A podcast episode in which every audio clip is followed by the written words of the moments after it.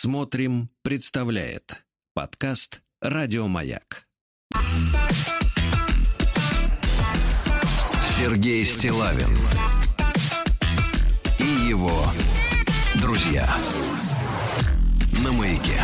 Ну что же, дорогие товарищи, сегодня у нас вторник. Есть хорошая новость, что с завтрашнего дня начнется потепление в столичном регионе. Так что Владик снимет свой эм, Э, шубу, шубу. лапстердак, Свой да. шубу. Нам пишут, э, нам пишет товарищ, э, это же надо так испохабить Анни Ленокс. А вот и не прав ты, испохабить Прокл Харум. А? Да, они Ленокс испохабили наркотики, мой Да, друг. да, да. Вот. И Не- а Harum Ленокс. и песня Whiter Shade of Pale, да. это великая вещь, действительно, вот. Но ее, до нее добрались да. Растаманы. да, да. Да. Слушайте, Владуля, э, вы представляете, наша с вами деятельность, Ну-ка. я не про то, что она подпадает под это. А, вот. наша думал, с вами деятельность приводит к тому, что в наших э, слушателях э, рождаются поэты. Жаль. По осени пошли поэты. Что значит? Вот у нас есть Виктор, правильно? Да-да-да, Виктор. Гомо Таганрогикус. Не путать с Виктором Сухоруковым, да. Да, вот я, кстати, ин- интересно, вот э, Виктор как-то импульсивно работает. То есть не, нельзя на него опереться, что, мол, точно знаешь. Вот, например, вот в среду будет Виктор. Вот он как-то вот молчит, молчит, вдруг бах, и, значит, вот как вулкан, да? А сегодня мы познакомимся, ну, ну как скажем так, мне, мне думается, это первая проба пера, ну, одна из первых, вы знаете, да? Э, Сразу, сразу приношу извинения нашим слушателям за автора, что в некоторых строчках рифма такая достаточно, скажем так, игривая. Ну, это называется «Мы ищем». Мы ищем. Ищем, да. Но это хорошо. Хорошо, когда человек что-то ищет, да? Конечно, гораздо Хотя бы с хуже, когда уже- металлоискателем. Когда уже Ну все вот. нашел. Да, а вот которые просто лежат на диване, это, это хоро- плохо, плохо. Так вот, э, получил я письмо, сейчас я даже хочу вам сказать, от кого я получил это письмо. От Максима, я бы сказал так, получил письмо. Да. Добрый день, Сергей.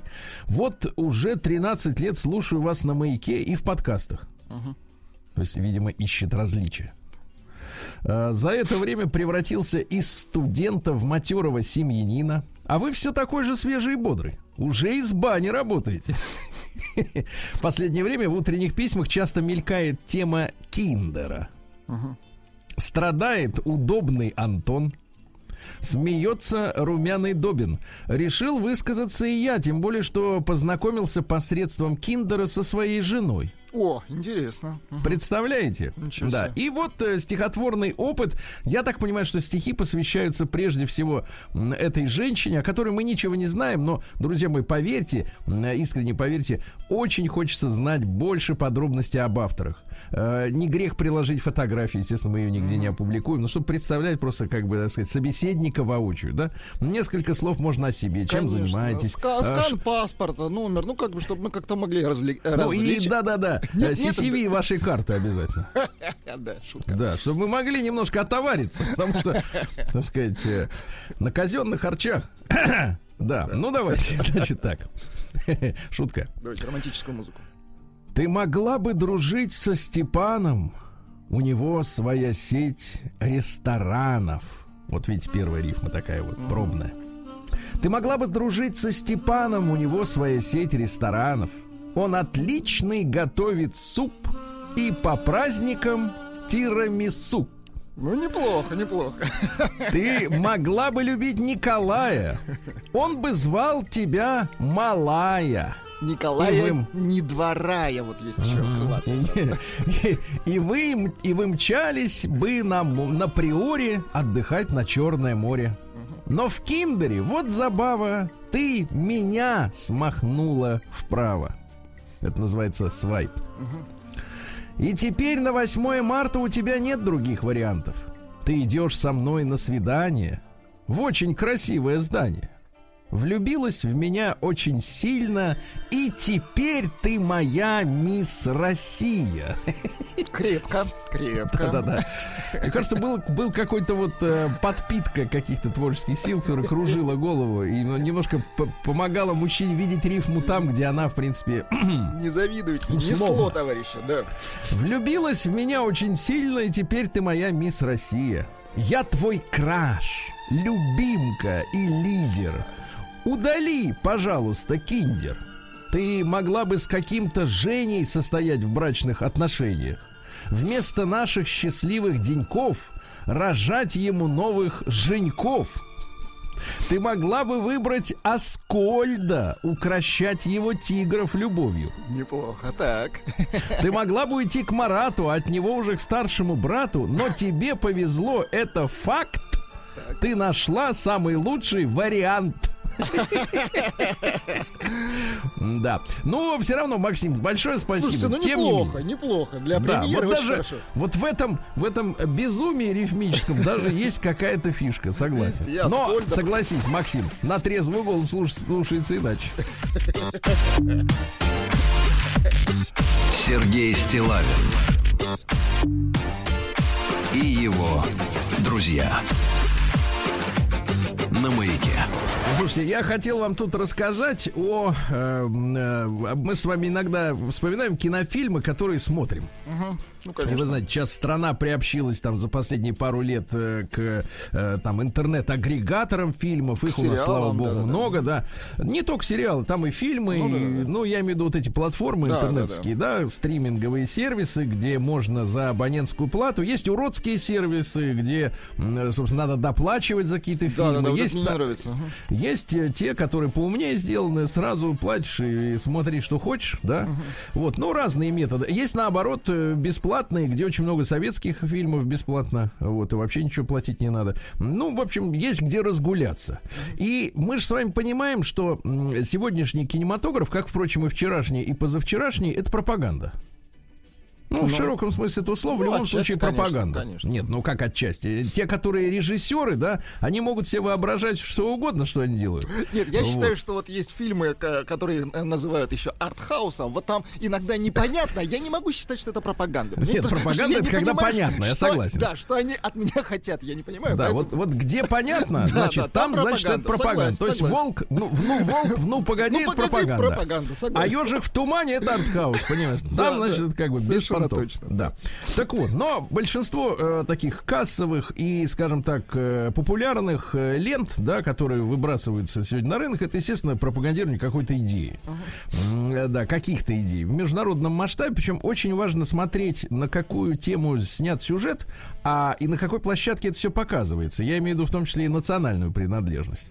И вот посмотрел я фильм, и, возможно, вы на него, Владик, обращали внимание, м, который меня, честно говоря, поразил, ну, неприкрытой, э, неприкрытым, так сказать, э, информированием граждан широких слоев населения об истинной, об истинном лице, э, ну, значит, Великобритании как преступного государства.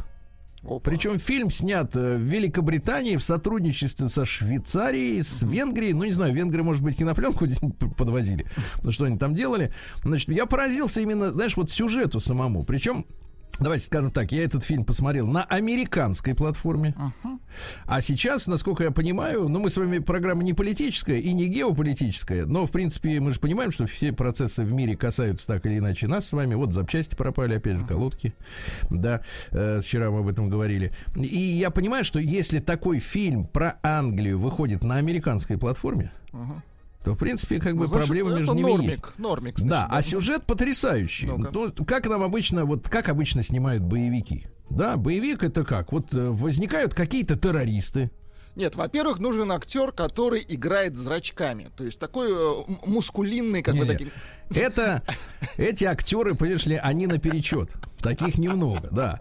А, но оказывается, можно найти новых актеров, Так. которые действительно шикарные. Значит, там история. э, Я просто вам рассказываю, как классически построен боевик со времен, ну, скажем так, э, крепкого орешка. Есть банда, да, или как Стивен Сигал вот играл в различных фильмах, ну, про повара, например, Райбака, рыбака, да, Он такой, по-русски. да, типа, за правду. Да. То есть э, какой-то объект захватывается террористами, м, официальные власти в растерянности, но тут возникает герой, который все это дело разруливает на благо своей родины, правильно? Почти погибает, но в конце концов, естественно, в гипсе выписывается. В принципе, по такой же схеме сделанный фильм, например, э, так сказать, э, э, приключения операция И и приключения другие приключения Шурика. И на приключения складе, да? Буратино, да. То есть банда захватывает склад, но находится доброволец очкарик, который всех побеждает. Ну, в принципе, да. Но в добром таком варианте, понимаете, да? Ну, вот в Америке снимают злые фильмы, у нас добрые, а сюжет тот же. Но суть не в этом. Значит, вот фильм посмотрела под названием «Восстание черного лебедя». О. Rise of the Black Swan, по-моему, ну что-то в этом роде, ну неважно. Восстание черного лебедя. И представляете, какой удивительный сюжет. Опять же, повторяюсь, на американской платформе все это показано. Значит, э, британское преступное государство. То есть об этом так прямо рассказывают. Просто То есть заяв- там замешаны премьер-министр, значит, бри- бри- Безапелляционно заявляется, что вот да, просто- безапелляционно заявляется, что британское преступное государство отправляет, э, значит, зондерг подразделение под названием Черный лебедь, то есть бывшие спецназовцы, отправляют в Грузию, Так. Где местные жители, ну тоже вот э, идиотское представление западных людей о, так сказать, о психологии постсоветского пространства, э, где местные жители э, не хотят, чтобы через их землю значит, британцы протянули газопровод, чтобы питать Британию газом. Не дают строить дальше трубу. Приходит британский спецназ, которого попросило британское правительство, и вырезают всю деревню. Всех взорвали, сожгли, и только одна грузинская девушка на мобилу сняла, как это все происходит. Выложили все в это в интернет. Ну, Просто э, ситуация однозначная. Есть зло в виде вот этой банды. Ну, не Нет, банды, а есть вот- зло в виде, в виде Вели- Ну, Великобритании. естественно, да. Они как- которому как нужен, заказчики, нужен да, да, газ, как оно, соответственно, уничтожает ради этого людей, вот это все показано, да. И потом эту террористическую группу начинает, э, значит, соответственно, британское же правительство отлавливать. То есть оно их послало, но оно их и собирается уничтожить, чтобы затереть следы, чтобы они не сказали, кто их послал. Ну, понятно. И тогда, значит, террористы, ну, которые на самом деле на службе у Британии, как и пираты, помните, Ну, благородные в грубо средние говоря, века. просто подставило государство. Тупо. Да, которое, отработанный которому материал, нужно да, да, было да. решить ее государственную проблему. проблему. Они решили, и до свидания. Да, их решили, их решили, значит, стереть в порошок, но тогда, значит, э, группа, так сказать, Черный лебедь, они решили не сдаваться. Они захватили тоннель под Ла-Маншем, Ага. Тот Где, самый, который оказывается- еще не окупился. Но он окупится через 900 лет, по-моему, под, под- Ну, подсчетом. Да-да-да. Вот, э, оказывается, там в этом тоннеле еще, кроме железнодорожных путей, еще проложена и как раз газовая труба. И они взрывают ее к чертовой матери.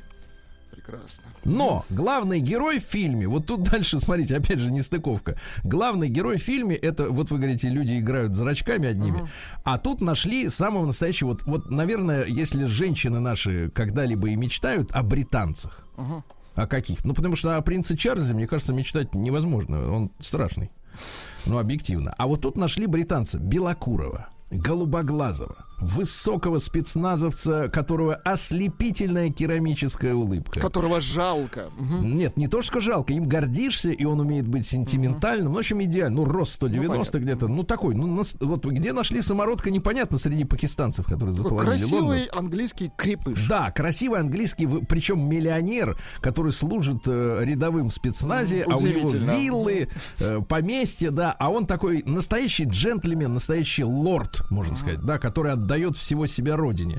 И вот получается ис- история следующая. Знаешь, фильм заканчивается тем, что он, конечно же, побеждает террористов, да, конечно же, побеждает, все. Но мораль-то в фильме какая? Вот зритель выключает этот фильм и понимает, значит, английское государство террористическое, так? Убивает людей за свои, так сказать, официально убивает людей за свои интересы. Значит, подставляет своих людей, которые эти интересы выполняют. А красавчик, блондин, великобританец, значит, мочит по приказу, но ради чего? И вот ты такой недоуменно выключаешь, и в конце фильма, значит, логотип уже видишь той платформы, на которой это показали, американской. Понимаете, да? То есть вот на самом деле э, уже при помощи кинематографа подбрасываются вот мысли о том, что в принципе-то, так сказать, Британия ну, уже не, не только... друзья, да нет, Европа не как-то уже нет. сомневается в Америке. Это и есть такой, такие Не настроения. друзья, да. не друзья, да. Вот, но, так сказать, конечно, с точки зрения кинематографа, ну, такой средний рядовой совершенно фильм, да, Ну, типа боевичок, наверное, да? ну, про- конечно, боевичок. А идеи в голову вкладывает, э, так сказать, Такие международному сомнительные для зрителю. Европы, Сомнительные, для Европы, да. Вот конечно. об этом хотела сказать. Да, такая история.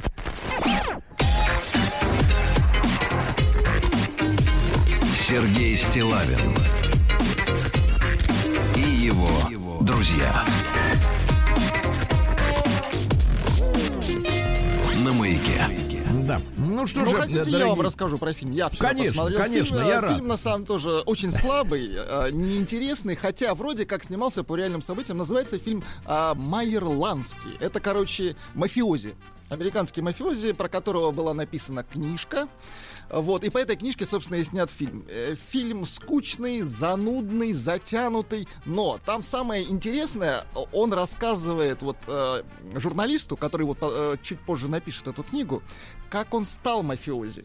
Как это случилось? Он приехал, естественно, из России э, в начале прошлого века, вот, Да. и рассказывает историю, когда он был маленьким. а, э, они уезжали вместе с отцом из России, вот. И а, они их, э, их э, типа настигли, м, остановили ка- э, казаки. Вот, казаки, они везли с собой мешок картошки, ну, чтобы, видимо, не проголодаться в дороге. Вот, и казак э, сказал, вернее, даже просто, ну, приказал отцу подкинуть э, од- одну картофелину в небо. Так. Говорит, отец сделал это, но вместо того, чтобы попасть э, шашкой по картошке, он отрубил ему руку. Вот, и это, это он так объясняет, почему он стал мафиози. Он сказал, что с тех пор я больше никогда э, не стану слабым. Понимаете, как э, это просто вот самое начало фильма. То есть э, во всем виноват казак, который отрубил руку, русский, русский казак. Вот, вот такая история. А у Меркель велосипед утащили. Да, да, да. Вот они у них у всех фоб- русофобия, абсолютно точно. И это, это, это, это просто вот, это элегантно. Это элегантно. Да, прекрасно. Ну и давайте добавлю вам. э, Мне продолжают приходить рассылки. Давайте. Вот, э, как использовать маятник в магии и ясновидении. Маятник. Его сначала А, надо значит, из Исаки украсть. Текст такой. Хотите знать правду? Современный человек теряет свою естественную способность прислушиваться к своему организму, осознавать свои потребности, слышать предупреждающие сигналы. Поэтому люди, предсказывающие будущее, считаются магами, и вы не исключение. Вот. Обучение пройдет через метод эзотерического маятника. Значит, э, познакомьтесь с ним по вводным урокам. Значит, э, как вы будете, что вы будете уметь после посещения? Работать с тонкими телами человека. Подождите, работать. А где маятник-то взять? Это не ваше дело, это маятник у специалиста есть. Да, Нет, да, да. они должны сразу предлагать маятник за какую-то ну, Да. солидную сумму. Значит, обнаруживать, нейтрализовать развоплощенные души, астральные и ауральные сущности. Ясно? Ауральный, прекрасно. Вы обращайтесь ко мне, я вам покажу. где Нет, мне нужен маятник, где купить? День взятия Бастилии пустую прошел. 80 лет со дня рождения. Ух ты, а ей уж 80.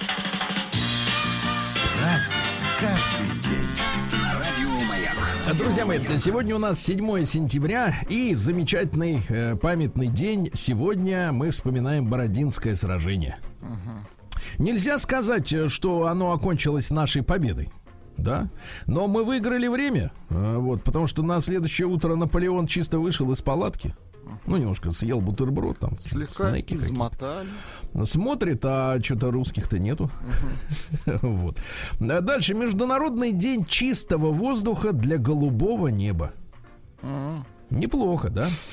Дальше. Сегодня э, вспоминаем о синдроме дефицита внимания. Есть такая проблема сегодня, понимаете? Конечно. То есть у людей развивается трудность э, концентрации на чем-то, гиперактивность, э, отвлекаются, теряют вещи. А причины до сих пор не установлены. Потому что, например, э, причиной может быть, э, к примеру, плохое финансовое положение матери-одиночки. Понимаете? Так А бывает, потом да. она начинает забывать вещи. Понятно. Не она, а уже ребенок начинает. Она-то все помнит. Хорошо. Дальше. День независимости Бразилии сегодня. Там короля Дона Жоау. Шестого, шестого, Жоау шестого, значит, заставили, э, вот, э, во-первых, э, а, его короновали как императора Дона Педро Первого, то есть он перекрасился, перекрасился, и провозгласил Бразилию империей, а потом, когда они отсоединились от Португалии, и самого Педро послали, так сказать, отдыхать. Вот так вот, да. А В США сегодня отмечается день солями.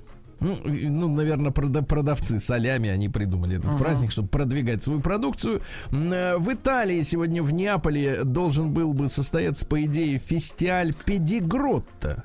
Это конкурс на лучшую неаполитанскую песню. Есть у нас, У нас Марио Ланца.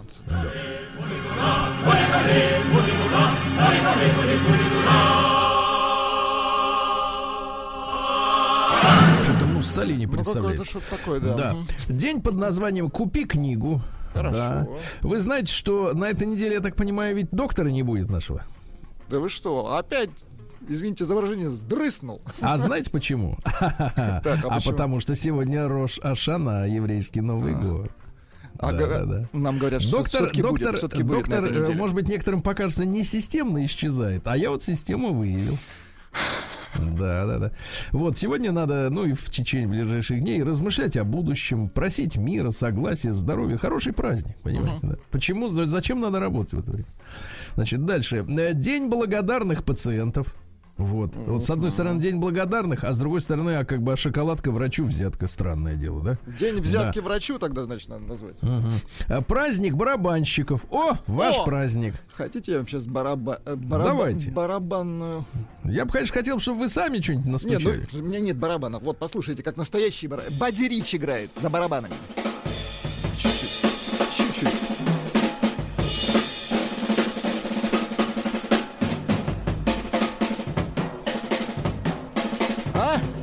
Каково? Хочется плясать, да. А Сегодня день сверхчеловека. Хорошо. Вот. Ну, понимаете, были в свое время унтерменши, а есть сверхчеловек. Ну, то есть все, что угодно, только ненормальный человек. Э, День рассказывания историй о летних путешествиях, да. Понимаем. А Сегодня идиотский праздник День уничтожения военной игрушки. Вот. Так э, не выпускайте, зачем уничтожать-то? Вещь уже Да сделана, здесь деньги игрушка, то заплачены. лучше другое не упускать. Да. Настоящее. А во что нам играть-то? В куклы, скажете, играть? Конечно. Вот именно. Или в картишки перекинуться. Ага. День любителей американского пива, но они специально постановили, чтобы подростки не спивались, это пиво делать очень жидким. Вообще, в принципе, Ну, большинство пиво, американских... кстати, ну...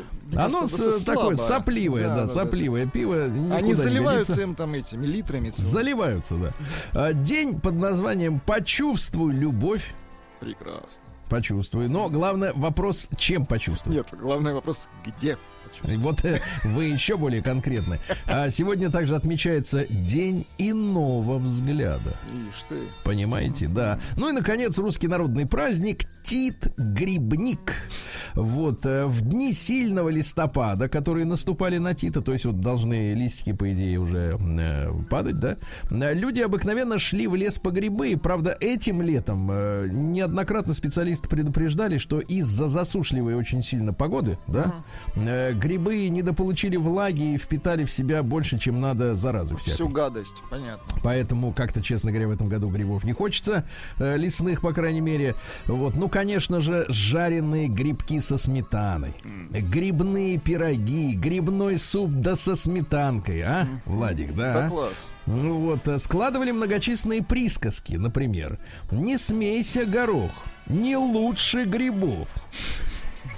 Или «Ешь пирог с грибами, держи язык за зубами». Вот это а? хорошо. Или, и, конечно, назвавшись Груздевым, полезай в кутузку. Это мы помним. Праздник каждый день.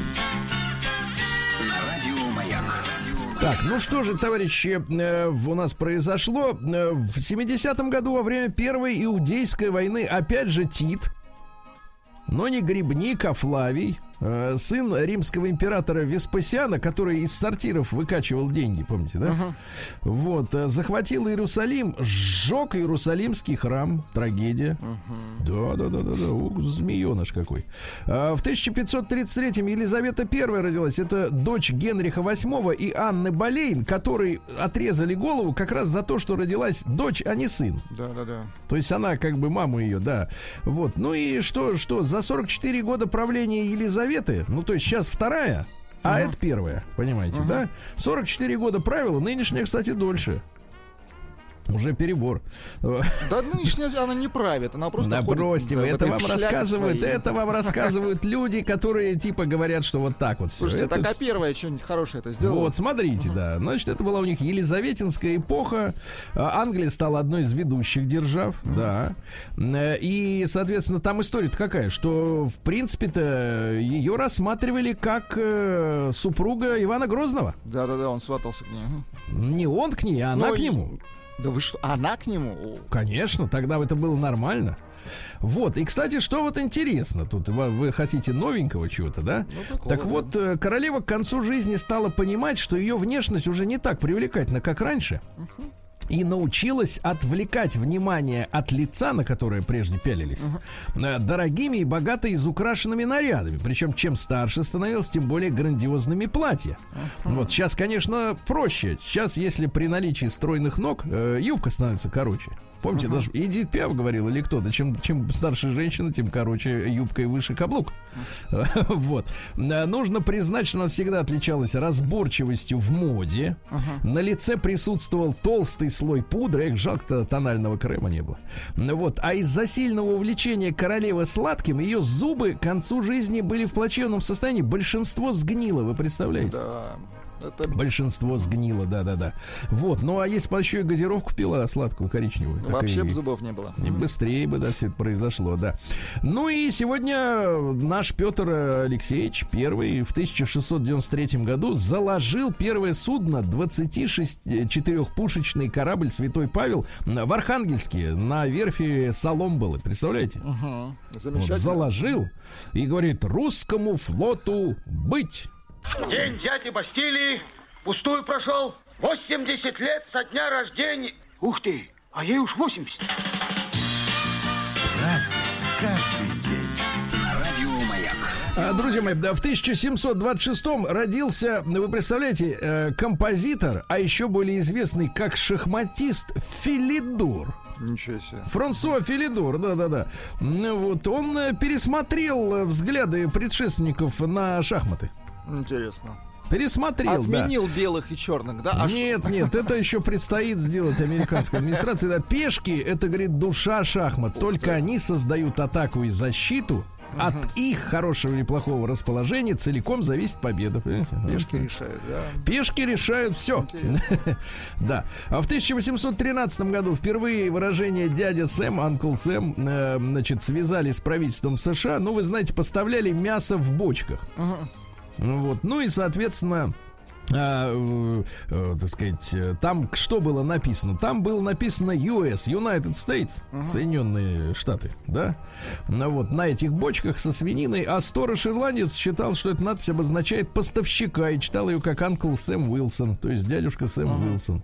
Ну вот, а Фридрих Кекуле, а, ну, этот вот э, химик в 1829 году родился, немецкий, он ведь предложил циклическую формулу строения бензола, бензольное кольцо, понимаете? Мгм. Они с Бутлеровым дружили. Ну, В Гейдельберге. Хорошо, молодцы. Дружили, вот. Да.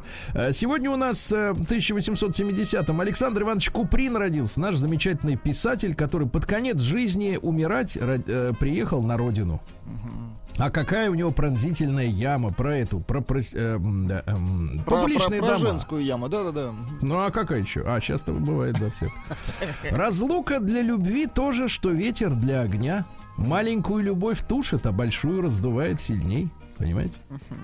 Стыдно, делая хорошее дело, сейчас же ждать за него награды. Понимаете? Стыдно, согласен. Стыдно, Владик, стыдно. Стыдись. Очень, очень стыдно А, в 1894 году родилась Елена Дмитриевна Дьяконова, которая превратилась э, в супругу живописца Сальвадора Дали и стала Галой. Гала, да. Неоднократно отображена на полотнах, даже на сюрреалистических. Кстати, вот все вокруг сюрреалистическое, а Гала это настоящая. Говорят, Там у нее без достаточно... Гала бы ничего не вышло из Да, Дали. замечательная женственная фигура. Ну, поначалу она любила поэта Поля Элюара. Продюсировала его. На водах любила, да. А потом встретила и поняла, что Элюар, конечно, не вытащит.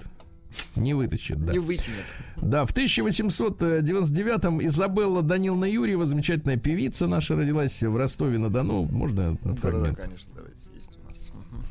Много нежных сердец, но в одном, лишь в одном мой приют и мой дом. Вот, лишь в одном приют и дом, да. А, сегодня, в 110 лет тому назад, в 1911 году, поэта Гийома Аполлинера поместили в тюрягу по подозрению в похищении из Лувра картины «Мона Лиза». Представляете? Эх, а там история была какая, что он подживал с любовником, поэтом бельгийцем Жири Пьере в одной Так. квартире, Мгм. да. Тот хаживал в Лувр и тырил оттуда иберийские статуэтки и продавал их молодому Пабло Пикассо. Неплохо. Нормально. Ну вот, продавал Пабло, да. Ну и его подозревали, что он и Мону Лизу стырил. Кстати, Мону Лизу обнаружили через два года в Италии и вернули все-таки на место. Вот, ну, стихи хот- хотите? Вот, Конечно, э, хочу. Он потом на женщине женился, все нормально. Все. Наковыркался Пере- и хватит. Переформатировался, я понял. Сосредоточена и несколько бледна. И вонна с кисточкой садится у окна. И краски в чашечках рассеянно мешает. Она художница сейчас. Она решает, что выбрать мастеру семи неполных лет. Не сделать ли портрет сегодня, но портрет и долго рисовать, и надо, чтоб похоже. Зверенка, может быть, но с ним Марокко тоже. Неплохо, да. Зверенка. Кстати, хорошее слово, забытое, правда. В 22 году Кирилл Владимирович Молчанов родился, композитор, отец телеведущего Владимира Молчанова. Ну, такие фильмы, как «Дело было в Пенькове», э, так сказать, кино, да. украсил, да. М, Вот, «Доживем до понедельника», «А зори здесь тихие». Вот Ну, это дайте, опера. чё? Азори здесь. Вот как раз.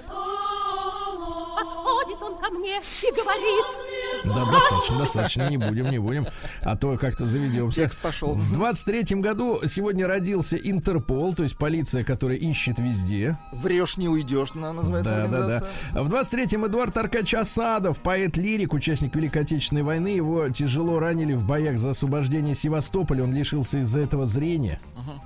Давайте я вам прочту не- несколько строк. Пробило 10. В доме тишина. Она сидит и напряженно ждет. Ей не до книг сейчас и не до сна. Вдруг позвонит любимый, вдруг придет. Пусть вечер люстру звездную включил. Не так уж поздно, день еще не прожит. Не может быть, чтоб он не позвонил, чтобы не вспомнил, быть того не может. А? Хорошо. Понимаете? Как женщины ждут звонка. М. Это не то, что от звонка до звонка. Или другая. сообщение в WhatsApp, да, как ждут. Мгм. В 25 году Александр Григорьевич Хмелик, наш замечательный киносценарист, вот, драматург, он работал над киножурналом «Яралаш». Э, Вот, ну, мне кажется, самые звездные вещи были сделаны, когда он этим занимался, да. Санни Роллинс в 30 году, джазовый музыкант, тенор-саксофонист, а. Хорошо, ну-ка.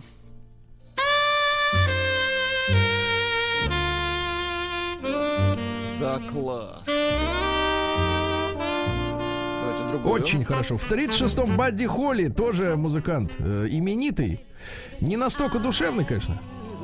Слушайте, но у него он как-то там печа- очень рано ушел, товарищ. Да-да-да. В 47 году в Москве открыт торжественно памятник Юрию Долгорукому. Знаете, да, на Тверской стоит. Первоначально, кстати, планировалось, что князь будет на кобыле. Но лично Иосиф Виссарионович сказал, что кобылу надо переделать на, Да на жеребца. И быстро переделали, да. В тот же день в московском метро появились э, интервальные часы. Ну, сколько прошло времени с момента прибу- прибытия предыдущего поезда, да? В 49 году Глория Гейнер родилась. Ну, понимаете. Да-да-да. Крисси Хайнд, это американская вокалистка группы Pretenders. Ей сегодня 70. Понятно. В 53-м э, Хрущева избрали первым секретарем ЦК КПСС, а Маленков думал, что председатель Совета Министров это круто, и оставался до, своего, до своей отставки на этой должности, на хозяйстве, так сказать, да. В 59-м э, Иван Игоревич Затевахин родился. Ваню поздравляем с днем рождения. Поздравляем, Правильно? конечно. Вот наш человек, как говорится, среди животных. Смело. А вообще-то он океанолог, понимаете? Он мог погрузиться куда угодно. Но он пошел к В людям. хорошем смысле поговорить.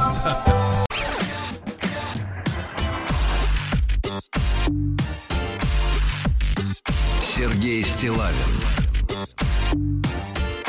и его друзья на маяке. Граждане, дорогие, сегодня вторник. Э, Вот сегодня еще холодрыга. В столичном регионе 13 градусов, но уже с завтрашнего дня начнет э, потихоньку теплеть, там до 16. К выходным вроде даже будет 20. Понимаете? Да-да-да. А в Омске, в Так. Омске э, последний день тепла плюс 20, а дальше дожди и 12 градусов. А дальше осень. Меняемся, рокировочка.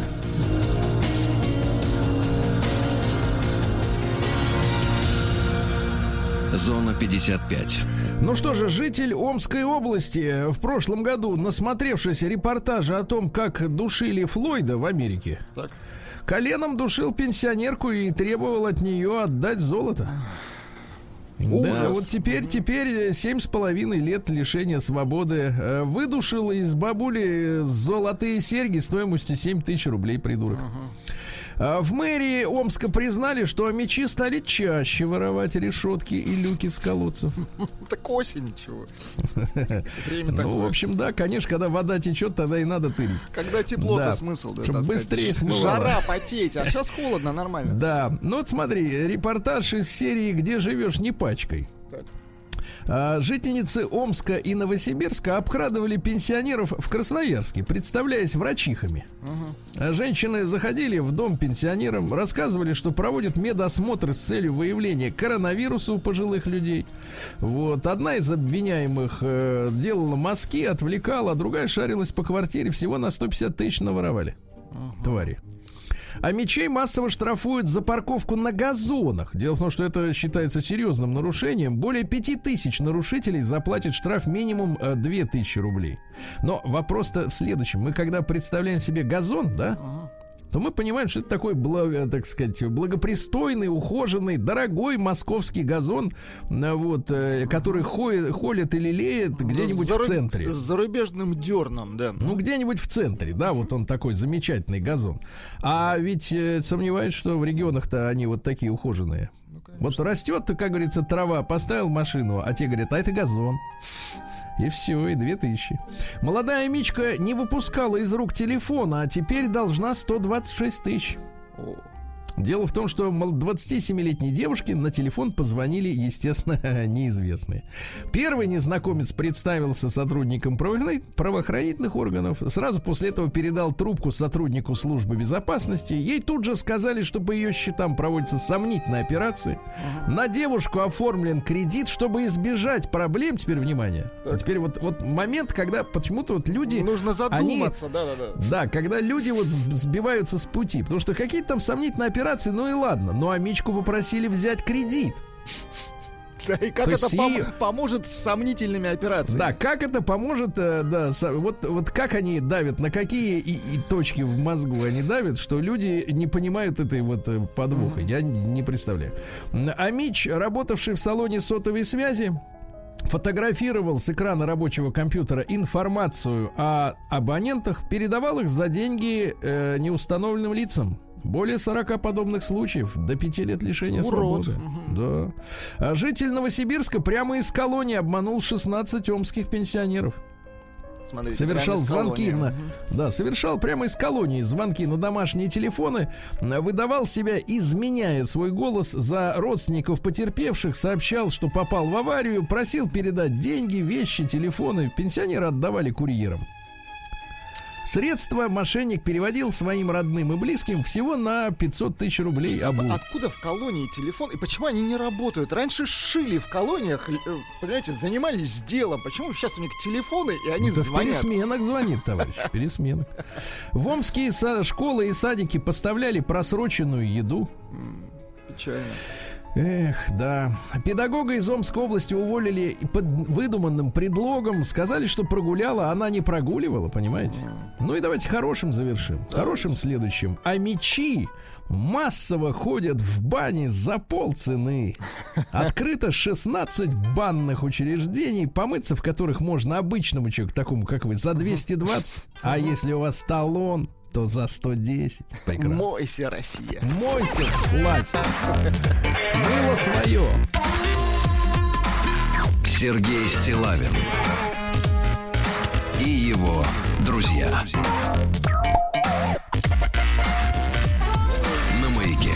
Э, Названы страны, откуда чаще всего приезжают к нам туристы.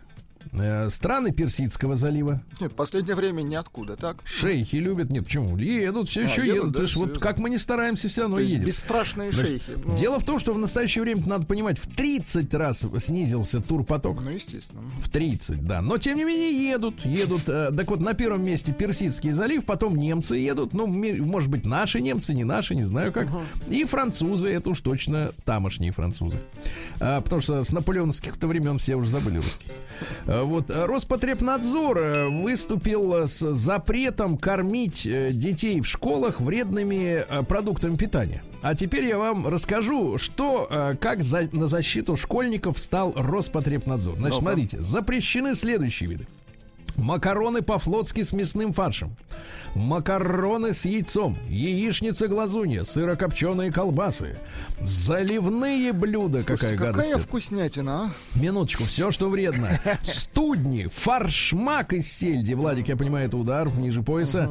Окрошку, холодные супы, э, грибы, сало, маргарин, паштет, жареные во фритюре продукты. Также а вошли в список. а? Минуточку, яйца водоплавающих птиц страусиное можно. Мясо диких животных, кабанов нельзя. Арахис, кремовые кондитерские изделия, газированные напитки. О, Вот, наконец-то, наконец-то. Это должно быть впереди согласен, списка. конечно. Карамель, энергетики. Дети очень любят подкрепляться энергетиком после рейва ночного. Квас, натуральный кофе, кумыс. Э, Также ограничить уксус, острый перец, соуса, горчицу, хрен, майонез, маринованные овощи. Вопрос к Владику. Нет, вопрос Что к Сергею, что жрать ре- осталось? Я Что жрать ребенку? вот обратно согласен. Реально, вот что Так, осталось? Что Слушайте, есть? пришло позитивное, наконец-то, известие про Ольгу Бузову. Ну-ка. А то вот эти вот все И- театральные И не новости, просто они, Ольгу, конечно, а называйте ее актрисой. Нет, нет. Вот в данном случае я говорю о человеке. Ольга выступила против абортов и взяла под опеку беременную подписчицу, в том числе и финансово. Молодец, смотри. Вот это хорошо. Вот это уже хорошо. Вот это хорошо. Нет, с таким можно и на сцену багажом. Значит, а то там, не знаю, что Нет, они с таким чем... багажом не на сцену, а в роддом надо. Не, не, ну, погоди, багаж нормально. Значит, э, Росстат будет оценивать туристический поток по вашим смартфонам.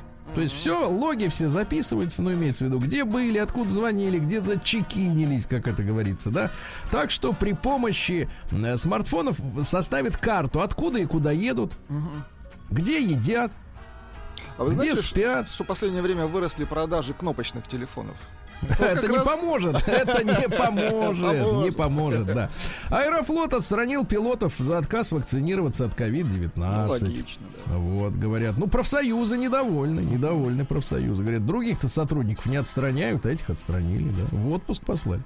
Э, Потребление россиянами импортного и отечественного вина сравнялось. Ура! Очень хорошо. Ура! Сравнялось. Вот, догоним и перегоним, правильно? Да. И Э, перегоним Кас- во всех смыслах, так? Да, Евгений Касперский, специалист по а, значит, э, сказать, борьбе с вирусами и прочей компьютерной заразой, предрек миру тревожное будущее из-за умных вещей. Ну-ка. Э, Говорит, что ночью холодильник э, вдруг открывает дверь, Умный- утром умный закрывает, холодильник. Прих- сам открывает. Приходите на кухню, а там запах. Отвратительно. Стухло. Вам приходит смс-сообщение. Хотите, чтобы больше холодильник не открывался, заплатите пятерочку.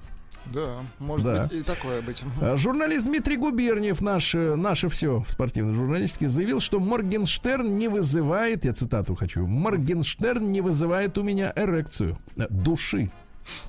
Души. Тут очень важно до конца дослушать фразу. А Больше половины детей в школе э, в России сталкивались с травлей. Плохо. Понимаете, да? Больше половины, да-да-да. А, так, ну, прекрасная новость э, про нашу блогера Анастасию Ивлееву. Что Я слышал, что не- некоторые люди ей даже восхищались. Мгм. А теперь она побывала в гостях у, Собчак, у Собчак. мгм. Отвечала на вопросы. Призналась, что не знает автора романа «Отцы и дети». Заявила, что не знать это нормально. Вот дальше. э, Не понимает, кто такой Джугашвили. Не понимает. В каком веке правил Петр Первый и какая у него фамилия? А, Затруднилась ответить, э, кто такой Георгий Товстоногов, хотя раньше училась на курсах Но она актерского не актриса, мастерства. это и не нужно. Так. Училась на курсах, извините. Да, и не смогла перевести на английский язык фразу «быть или не быть» из пьесы Гамлета, значит, э, Уильяма нашего, понимаешь, Шекспира. Да, ну, в принципе, в талантах блогеров-то, в принципе, сомневаться не приходилось. Слушайте, э, Иллюзий звезд- не было, давайте так. Звезд с неба не хватали, но жили, я вам так скажу. Зато Ламборгини можно Да, поделить теперь. Вот видите, как интересно. А вот ты знаешь, что такой Товстоногов, а у тебя даже велик стырили из Конечно, и подъезда. зачем мне эти знания? Вот именно, как их Да, да, монетизировать. Да, да, да. и дело. Россияне, слушайте, страшная новость, потратили миллиарды рублей на покупки в соцсетях. Ну, смотрите, если отбросить из, из числа соцсетей стриминговые сервисы, да, то на первом месте россияне потратили вот львиную долю этих денег, то есть э, там действительно 2, ну там миллиард, 3-4, 2, извините, 2,5 миллиарда рублей потратили всего. Так вот, э, на первом месте ВКонтакте. А на Что, а скажите, просто, а что там можно купить? Ну там, может, музыка вроде там платная была. Что, что еще? Не знаю. Ну, может, какие-нибудь эти аватарки, подарочки? Подарочки, Не, да, честно, не понимаю. Два Дальше. миллиарда. Э, Вице-премьер Голикова объяснила, что почти треть смертей в России приходится на трудоспособный возраст. И 80% этих не пенсионеров это мужчины, вы представляете? Плохо. Мне кажется, пора объявлять э, так сказать, борьбу за мужчин. Борьбу за мужчин. Товарищи, мы в зоне риска. Ну что делать? Давайте объявим программу. Нацпроект. Да. Живой Нацпроект. э, а назовем «Живой мужчина», точно. Да, да, отличное название уже. Или Росмен. Нет, Рос жив. Рос жив мэн. Да, да. А, помощник Горбачева отреагировал на заявление Хасбулатова о распаде СССР. Ну, Вот, обвинили опять Горбачева в распаде, а тот говорит, да это абсурд. Ну и согласен. Михалков, э, наш, наш замечательный режиссер, актер Никит Сергеевич, назвал сериалы причиной гибели русской актерской школы. Именно сериалы. Сериалы, да, Ну, слушайте, которых... э, все- сериалы все-таки разные. Есть, есть действительно очень низкого качества, но есть и высокого. Нет, нет, дело не в сериалах, а дело в гибели актерской школы. Вы путаете. Вы, я чувствую, Вы на сейчас, не вы сейчас занимались. намекаете на Ольгу, а это плохо. Нет, я не на Ольгу. Сериалы, которых, говорит Никита Сергеевич, появилось очень много, губят школу актерскую, потому что просто легко произнести текст, как в жизни, э, уже может практически любой. А отсутствие репетиционного периода, потому что все быстро, быстро, быстро, лишает актера возможности усовершенствоваться. Не растут над собой, понимаешь? Не растут, да.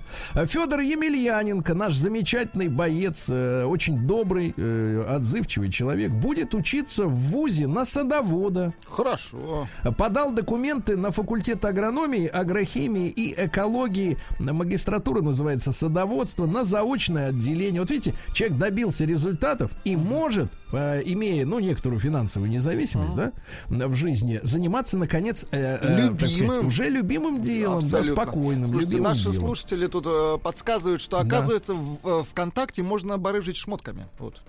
Откуда, собственно, такие суммы? Какие знатоки, а? Барыжить Ну, чьими Имейте в виду, продавайте ношеное. А, понятно.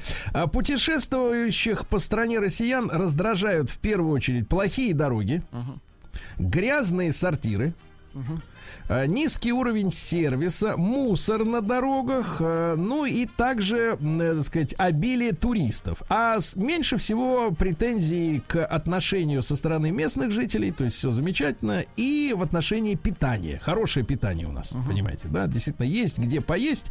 Ну и еще пару сообщений. Во-первых, Союз мультфильм покажет полнометражное Простоквашино. Полнометражная. м.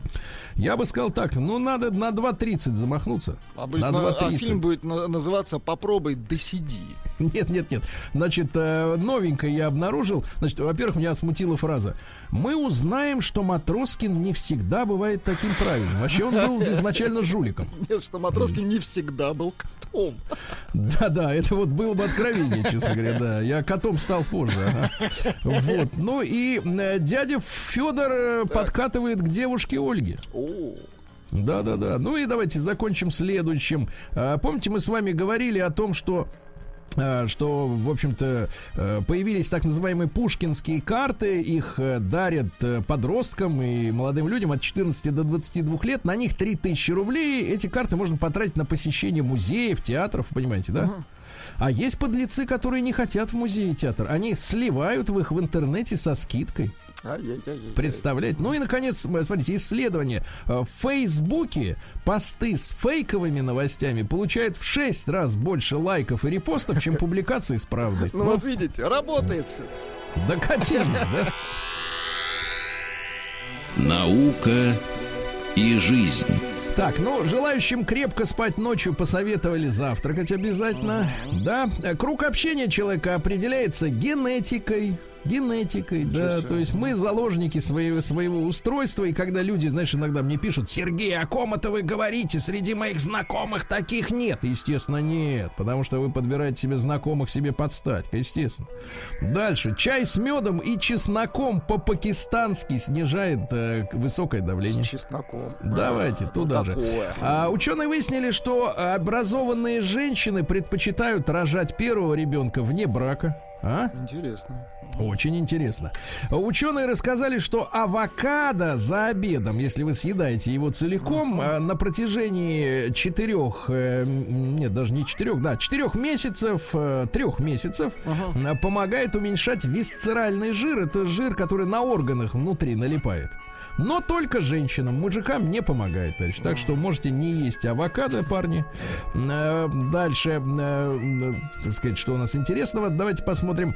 Для снижения риска преждевременной смерти достаточно делать 7 тысяч шагов в день. 7 тысяч шагов. Не ну, 10, хорошо. даже 7 тысяч. 7 тысяч. Достаточно. Птенцы способны петь уже в яйце. В яйце петь. М, Смотрите, круто. не поет никто. да? Вот, дальше, дальше. Вращение Земли необъяснимо ускорилось, то есть сутки тают на глазах, Опасно, понимаете? опасно. Да-да-да. Склонность к изменам заложена на генном уровне, так что Ну, вот перевоспитать видите, не получится. мы ни при чем. Ну и пару сообщений. Во-первых, вам, как музыканту, нейросеть закончила незаконченную симфонию Бетховена. Вот, вот это и плохо, понимаете? Мне кажется, и этого, Скоро и- все закончится. И. Гоголя бы надо бы, конечно, Допишет, дописать бы. совершенно точно. Да, ну и для вас новость, как для человека. Ученые выявили у котов 7 типов характера. Ну. То есть может и не повести. Новости капитализма. Шотландия скоро вводит четырехдневную рабочую неделю. Ну, посмотрим, как у них там пройдет этот эксперимент. Двое литовских таможенников э, заработались, проверяя поезд э, транзитный из России, и у- случайно уехали в Россию. Американские сатанисты начали бороться с запретом на аборты. Ну, видите, что надо, да, им. А супермодель Крисси Тейген, ну, такая фигуристая, похвасталась, что не пьет водку уже 50 дней. Какая молодец. Да, ну и пару сообщений.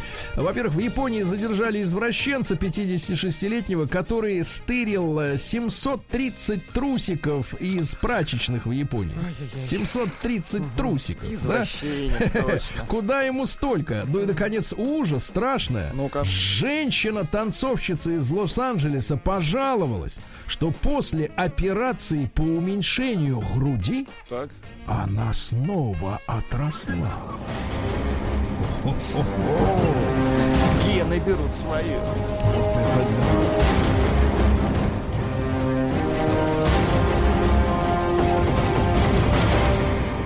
Россия Криминальное.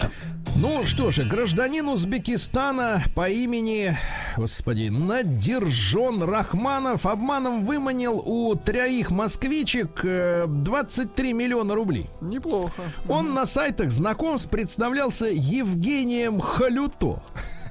Так. Вместе со своей женой Ольгой, э, которую выдавал за сестру, ну прям как в собаке Баскервилей. Значит, они заработали почти 24 миллиона. Значит, они под разными предлогами, значит, э, выманивали. Он вел отношения параллельно с тремя жертвами. Ну вот, они отдавали ему деньги. Третья дамочка-москвичка даже украла из кассу выручку, где работала бухгалтером из компании. Представляете? Ай-яй-яй. Мгм. Что он им говорил? Что, а как он выглядел? Он выглядел, в принципе, так, как положено выглядел.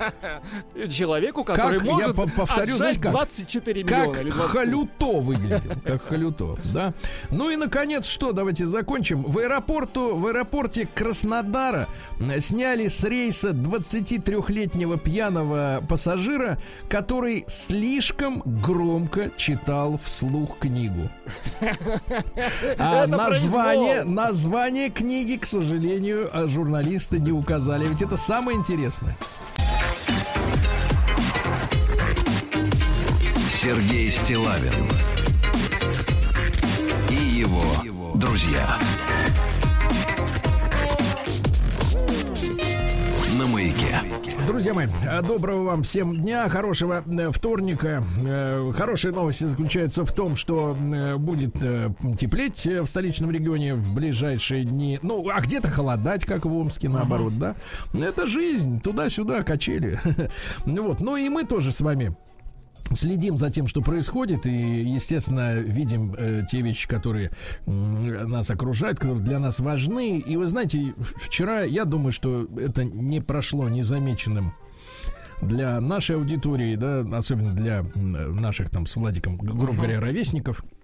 Известие о том, что не стало Жан-Поля Бельмондо. Вот, э, он был уже старенький, э, 88 лет.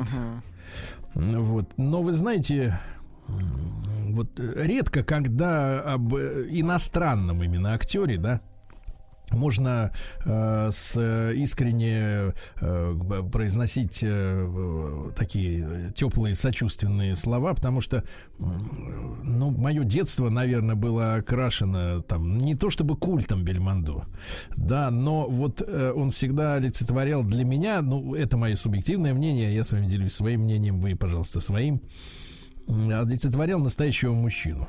Ну, вот я имею в виду в западном понимании этого слова, потому что, конечно, были э, и есть э, в иностранном кинематографе красавчики, но самые настоящие, да, там Ален Делон. Допустим, говорят, что даже они были дружны э, друг с другом. Но Бельмондо, э, который был, ну, откровенно говоря, не красавец, правда?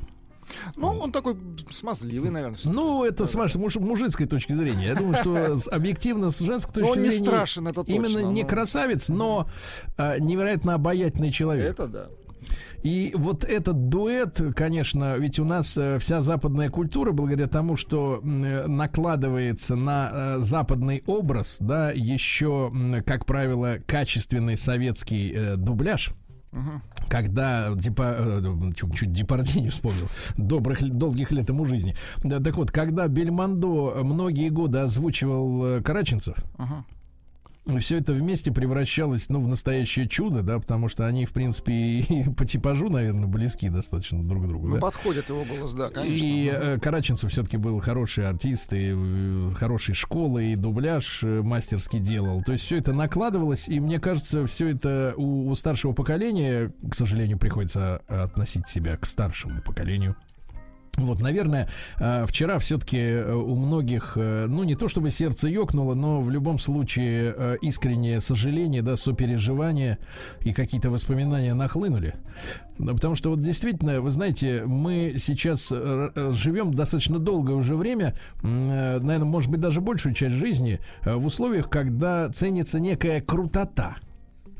То есть вот актер, да, э, там или исполнитель, или роль, она должна быть, вот э, герой должен быть в первую очередь крутым, как это говорится, да, круто что-то сделать.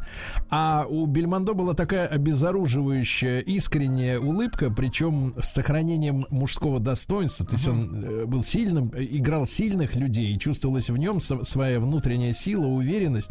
У него был здоровый такой нос, да, и может быть слишком здоровенные губы, но тем не менее вот э, улыбка человека, который действительно э, сильный, уверенный в себе, мужественный, э, с чувством юмора, да, и, и вот я честно могу сказать, я вырос на таком образе э, настоящего мужика, вот, по крайней мере, в западном кинематографе это один из самых, наверное, теплых таких героев, которых я видел на экране э, в западном кино, и, честно говоря, вот действительно испытывал вчера сочувствие э, искреннее человеческое. Я, естественно, как и все, мы не знали его лично, да, Ну, конечно. не представляли себе его в быту, да это, собственно говоря, и не важно. Ему хочется быть благодарным просто за то, что он оставил вот этот образ, да, узнаваемый, э, вот, э, и многими, конечно, любимый. Понятно, что фильм «Профессионал», да, с прекрасной музыкой Энио Мариконе, и, и гибель героя в конце этого фильма, которого подставили, да, но э, тем не менее мы, когда говорим о Бельмондо, говорим именно о человеке скорее, да, а не о его ролях. Вот. И вы знаете, вот, э, ребят, э, мне кажется, уходит целая эпоха.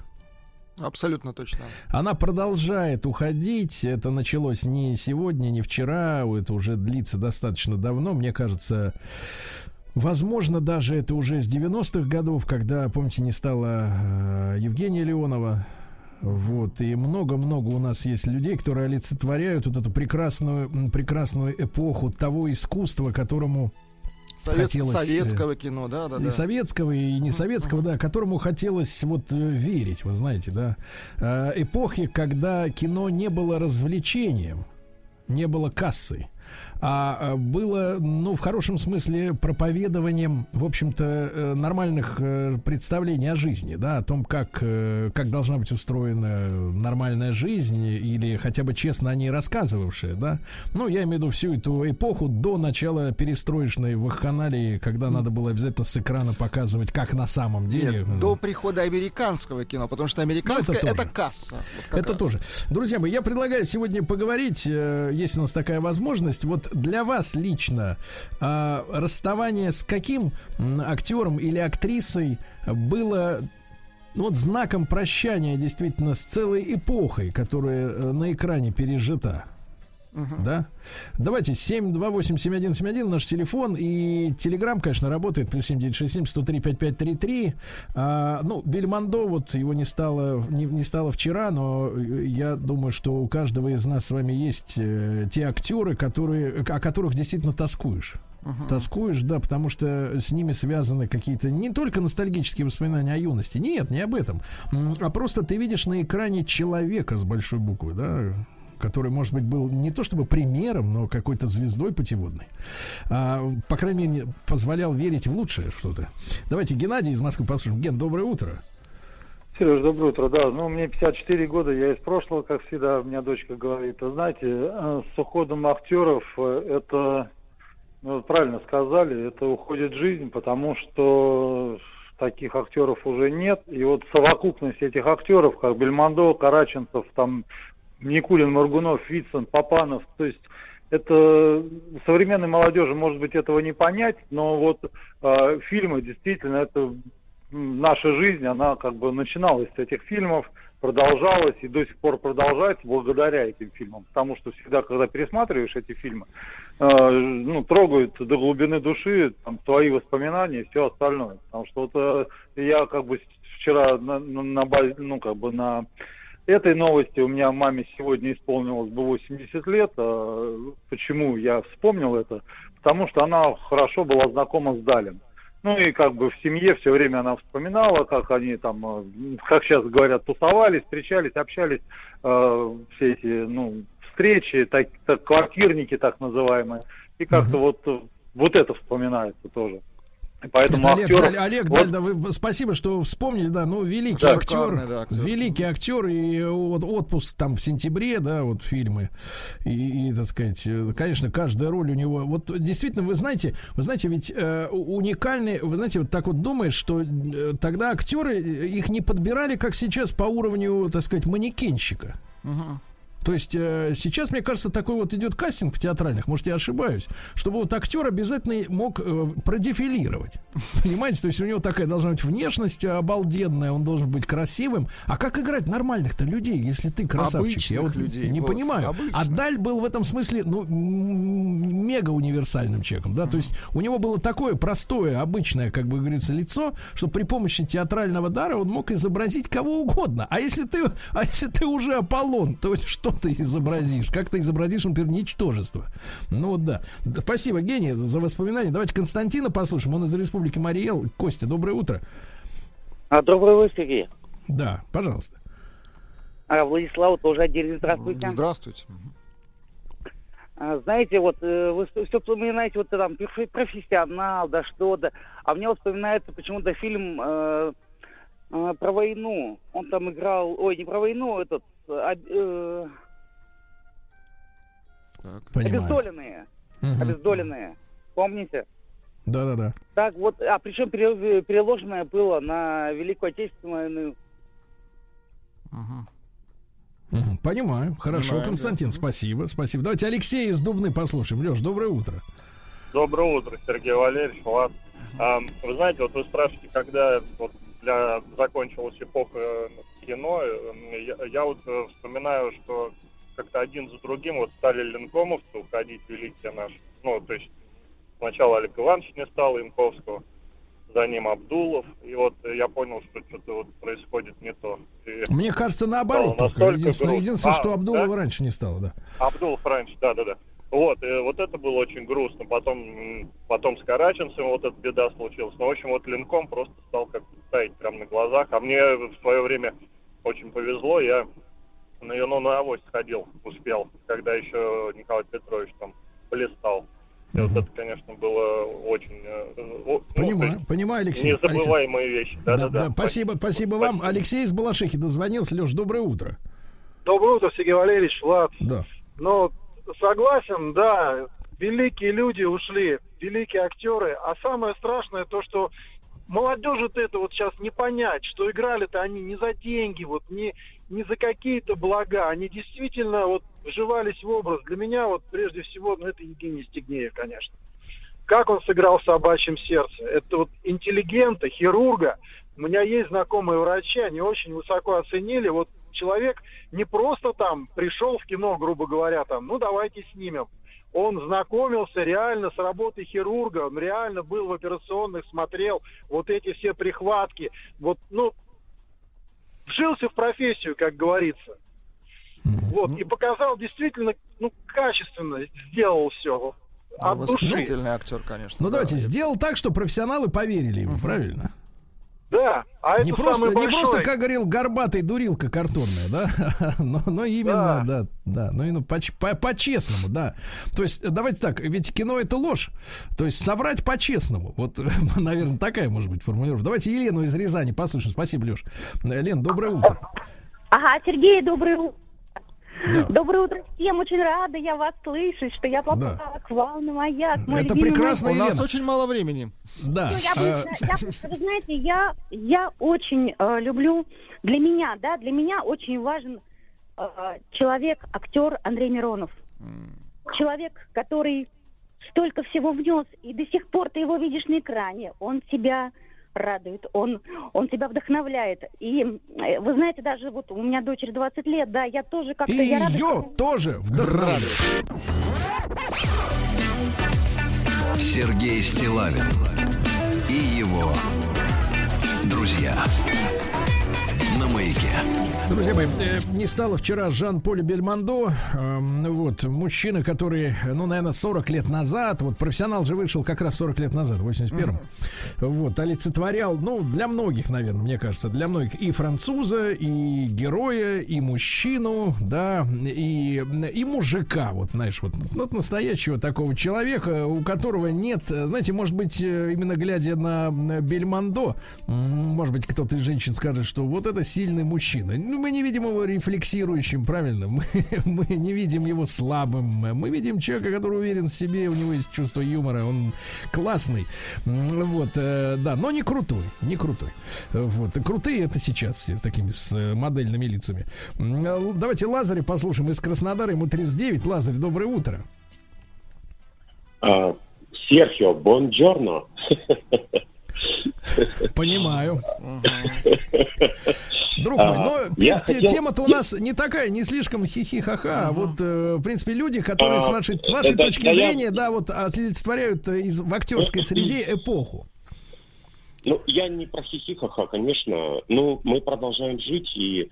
но я вам хотел что сказать, что а, вот у нас, например, а, так недооценен и не и, и недо э, и, и- и недослушан а, Василий Макарович Шукшин. А, вот э, э, мы живем в этом мире, и м, такие люди, как Светоч, э, дарят нам такие фантастические вещи. Да, ну А, просто, Лазарь, я объясню вам, я объясню. Все-таки Василий Макарович, наверное, не в первую очередь актер. Да, в первую очередь э, писатель, мудрый человек э, и, так сказать, э, именно, именно автор. Именно автор. Все-таки актер, актер воплощает на экране замысел других людей, а Василий Макарович был личностью сам по себе. Сам по себе, конечно, конечно, я с вами тут не могу не согласиться. Да, мы сегодня но- все-таки но- больше, в большей степени говорим об образах, которые полюбились, да, и которым благодарны. Ну, Василий Макарович, ну, естественно, да, и, Тогда, конечно. тогда, тогда, из, тогда из иностранных, тогда из иностранных Луи Финес. Тоже хорошо, да. Тоже, но на другой стороне земного диска. Обратно скорее. согласны. Да, да, да. Спасибо, Лазарь, спасибо, да. А, давайте Евгений из Москвы послушаем. Жень, доброе утро. Доброе утро, мужчины. Да. А, Девушка уже немножко опередила меня, говорила про Андрея Миронова. Э, Для меня, конечно, то советское время, те фильмы, вот вроде бы очень много ролей, в которых он играл именно а, комика, да, мы смеялись. Но каждый актер, мне кажется, в глубине, вот особенно Андрей Миронов, это очень-очень сильный трагик, очень сильный. Не так было у него много ролей, э, трагических, в основном такие больше комические, вот. Но по силе исполнения, если брать всех наших советских актеров, и вот, ну, вот все вот это, да, и Вицин, и Моргунов, тоже уже об этом говорили. Э, Соответственно, мне кажется, глубина максимального трагизма именно была вот в этом актере. Он ее проявлял даже в э, максимально в фильмах, которые были все-таки комичны. Он старался проявлять именно вот эту глубину трагизма. Ну, то есть он не давал Такой такую э, мелкую картину, да, такую лубочную. э, был О- глубже, очень глубже роли. Глубже роли. Очень Спасибо. глубокий. Спасибо, Евгений. Да, давайте Станислава из Реутова послушаем. Станислав, доброе утро. Здравствуйте. Да. Здравствуйте, мужчины. Ну, э, непосредственно я хотел, конечно, сказать про Сережу Бодрова. Это было, ну, когда он погиб, до такой степени потрясение сильное, и до сих пор вот сейчас приближается день как раз э, годовщины его смерти. Э, и он, мне кажется, олицетворял именно эпоху э, вот, 90-х годов.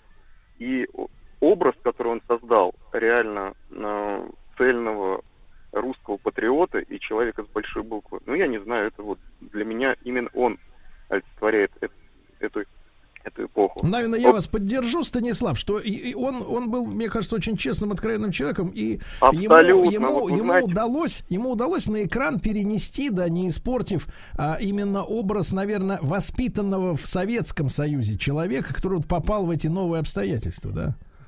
Конечно, и он себя, самое главное, не потерял.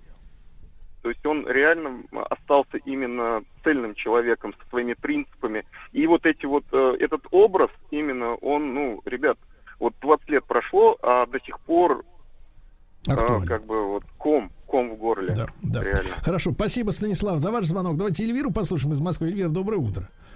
Здравствуйте. Вы знаете, вот два раза уже у- услышала про Андрея Миронова, совершенно согласна.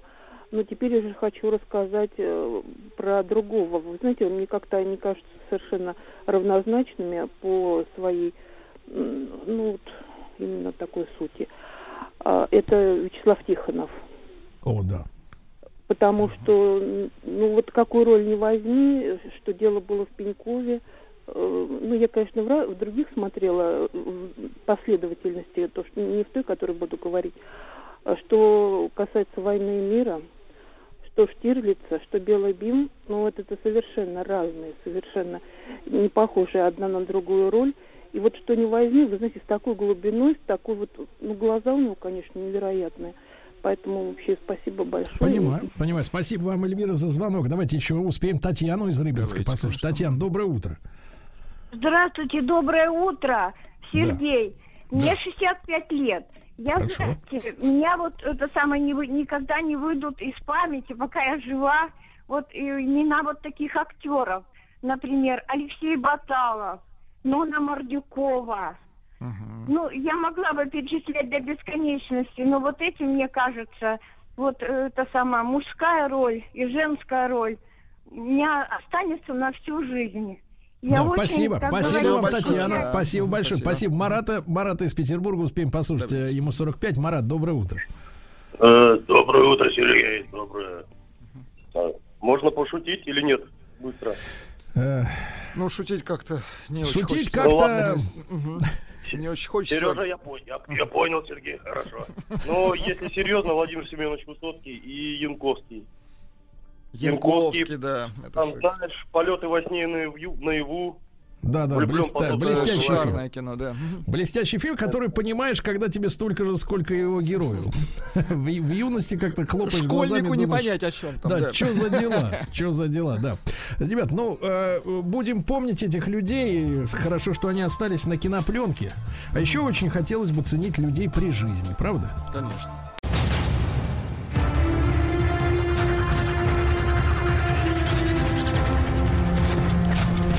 История машин. Дорогие товарищи, в рамках нашего цикла «История машин» мы сегодня начнем разговор о зарождении компьютеров, э, без которых э, современную жизнь представить уже себе э, некоторым невозможно. А вот такие, как Владик, еще помнят. Да. И я рад приветствовать Марину Смолевицкую, старшего научного сотрудника отдела истории, науки и техники, куратора коллекции компьютеров Политехнического музея. Марин, доброе утро. А, Здравствуйте, Сергей. Здравствуйте, радиослушатели «Маяка». Да. Марин, а, ну, начнем с азов. Э, э, Как, э, как появилось само это слово «компьютер»? Кому мы обязаны и что оно означает?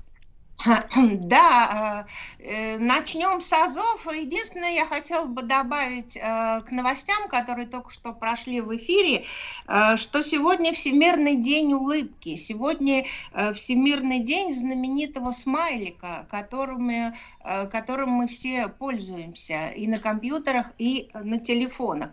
Если останется эфирное время, я могу эту историю немного рассказать. А э, если, значит, э, касаться истории компьютеров, истории вычислительной техники, то она началась очень давно, еще в пятом веке до нашей эры.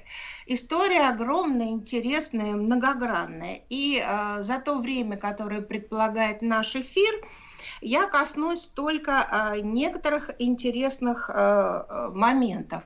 Вот, э, если можно, я хотела бы вас, Сергей, спросить. Э, Наверняка у вас есть компьютер, и э, что вы делаете на своем компьютере? Какие задачи решаете? Можете мне ответить? Вы знаете, когда я был молодой, я, я пытался на компьютере программировать. То есть у нас э, в школе был, э, сказать, уж не помню, как профориентирование, да, и я занимался фортраном, а на досуге самостоятельно бейсиком. Вот, ну, изучал, так сказать, э, с прикладными целями. Вот, но потом, вы знаете, утратив, э, утратив интерес э, к этой, этой истории, осознав себя все-таки гуманитарием, к сожалению, наверное, я использую, использую компьютер исключительно как пишущую машинку. Как не грустно в этом признаться. Ответа, я думаю, что многие из радиослушателей э, могли бы ответить э, точно так же, да? Э, то есть э, первоначальное назначение всех компьютеров это было считать, вычислять. Корень этого слова латинский, по латыни компьютер, компьютейта, вычислительная машина, вычислитель. И э, в англоязычных странах э, всегда употреблялись термины механический компьютер, аналоговый компьютер, да, mechanical компьютер. А вот в России э, э так, такого слова компьютер до 90-х годов прошлого века не было. Э, в России употреблялись такие названия для этих приборов, как счеты, счислители, арифметические линейки, адиаторы – арифмометры, камтометры. То есть использовались различные варианты названий счетных приборов. То есть мы с вами понимаем, что счеты и арифмометры – это тоже компьютеры, только механические.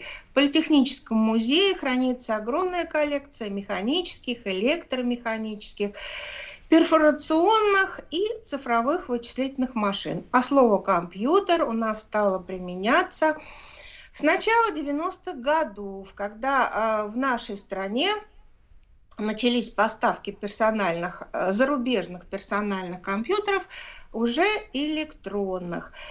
Э, то есть э, в нашей стране э, для персональных компьютеров до 90-х годов использовалось название ПЭВМ. Да, и дальше мы с вами можем поговорить, что же такое ЭВМ. Конечно, можем, конечно. Нет, но ЭВМ мы помним, да, электронная вычислительная машина. Вот, а по созвучию, по созвучию с этой аббревиатурой была даже программа ЭВМ, это вы можете. Но там всякого рода изобретатели, в том числе кстати, надомники, которые конструировали эти электронные машины, я помню, иногда показывали, и э, ведущие программы, там был целый экспертный совет, разбирали эти изобретения. Я помню, как высказывали достаточно авторитетное мнение о вреде компьютеров ну, говоря сегодняшним языком, потому что на компьютере можно нарисовать то, что в жизни, если это построить из реальных э, э, каких-то частей, да, не жизнеспособно. А в компьютере существует, вот в этом мире виртуальном, э, существует вполне даже себе э, прилично. Но неважно. Э, э, Марина, а э, вот с чего началась, э, да, история именно электронных вычислительных машин? Я так понимаю, у вас большая экспозиция, да, наша вот да. э, советская советская школа, она, э, как бы так сказать, в каких годах родилась? А, замечательный вопрос. Э, дело в том, что началось все в 1900 в России, э, в Советском Союзе, в 1951 году, то есть 70 лет э, тому назад. Значит, 15 декабря 1951 года начала работать в Москве автоматическая цифровая вычислительная М1, которая создавалась под руководством Исаака Семеновича Брука в его лаборатории в энергетическом институте.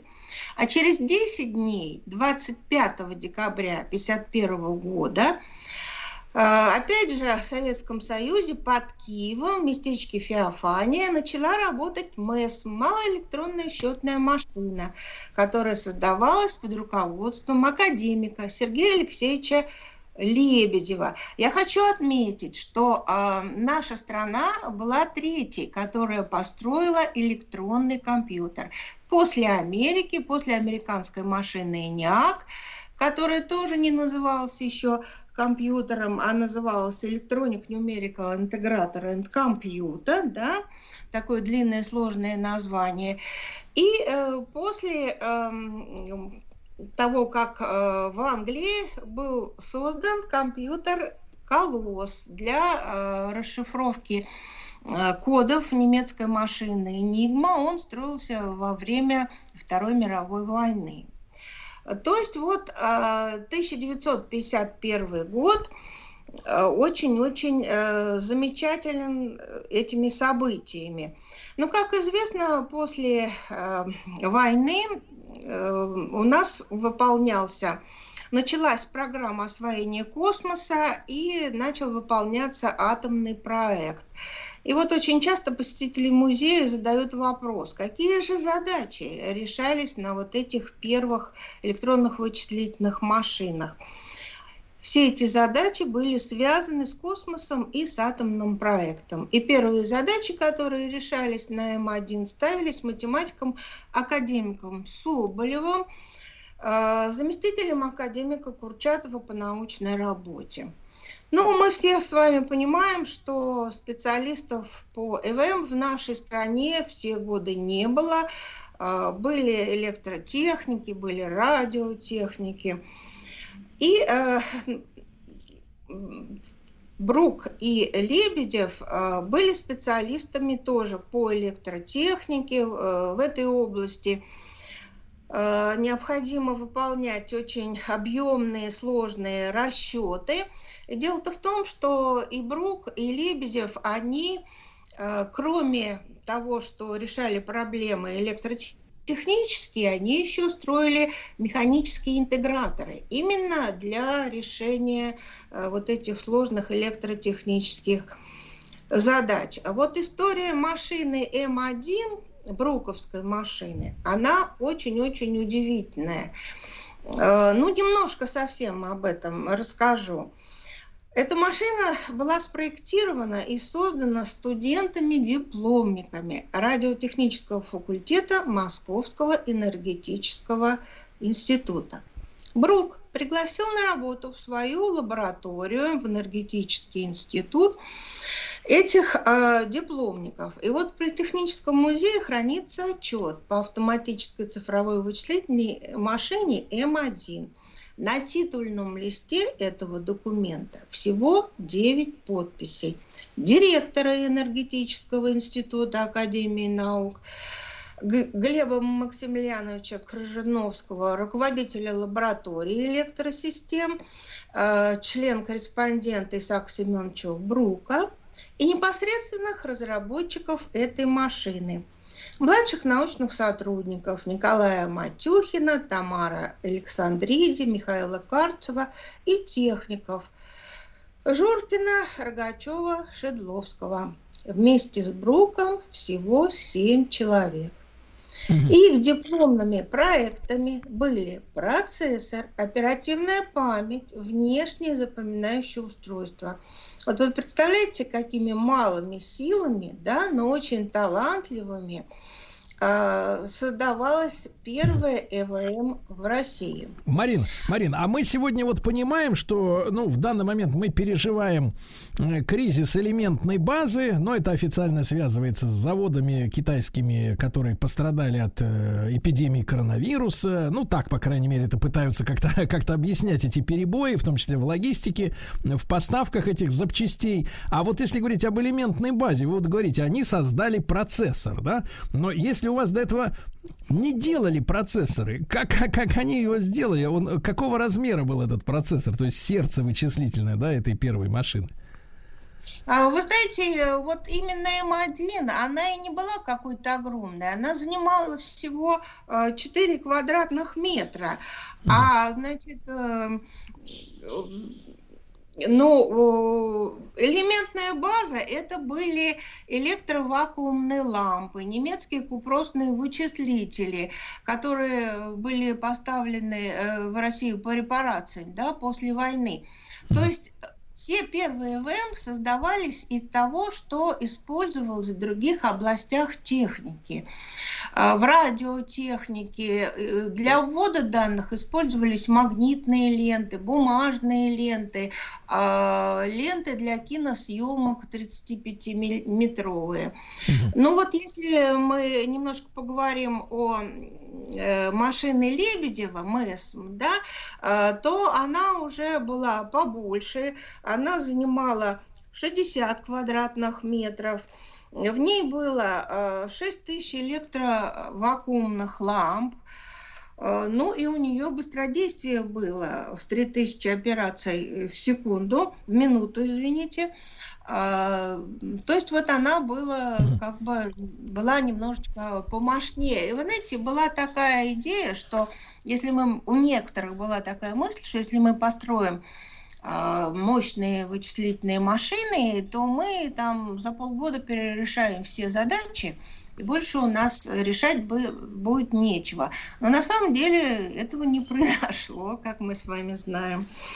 Эм, Марина, Марина, а мы можем сразу подспудно объяснить нашим слушателям, вот по мощности э, те первые машины, ну та, которая на 4 квадратных метрах, она э, э, сопоставима с сегодняшним каким устройством? Вот такие же, такими же, условно говоря, вычислительными способностями, э, ну какое привычное нам сегодня устройство обладает? Или даже настолько слабых уже и не осталось у нас в быту, например?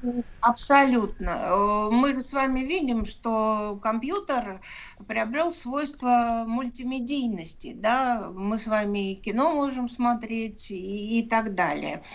А, Поэтому сопоставить совершенно невозможно. А если сравнивать оперативную память, э, то это вообще, то есть все было крошечное, но по сравнению с теми средствами, которые были э, до э, электронных вычислительных машин, конечно, задачи решались мгновенно. Потому что вот те интеграторы, которые строил Лебедев и Брок, чтобы даже занести э, какую-то задачу на этот интегратор, завести, нужно было в течение суток вносить данные. А здесь там данные считывались э, ну, за несколько, там, за минуту максимум. Да, Э, друзья мои, Марина Смолевицкая, старший научный сотрудник отдела истории, науки и техники и куратор коллекции компьютеров Политехнического музея. Сегодня с нами в нашем цикле «История машин». Мы говорим о первых компьютерах. Но, Марина, мы понимаем, что вот тот период на э, начало 50-х э, в политическом смысле был связан с лоббированием определенными силами борьбы с так называемой кибернетикой, да?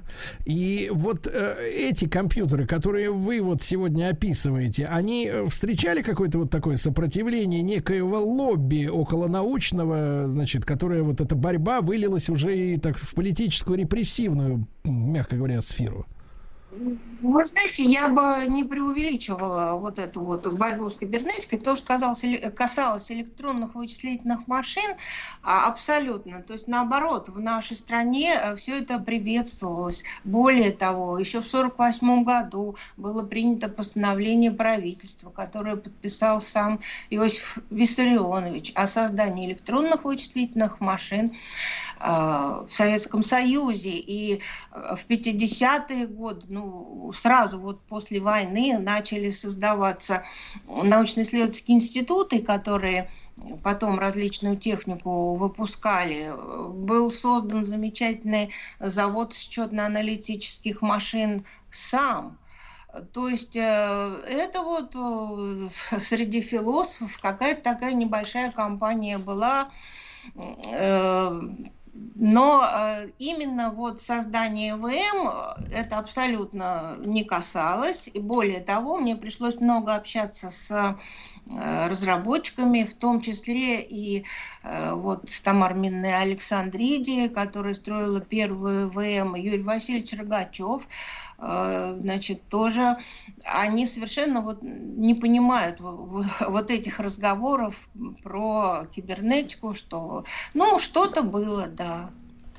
Так что... Понимаю. Хорошо, хорошо, разобрались с этим, да.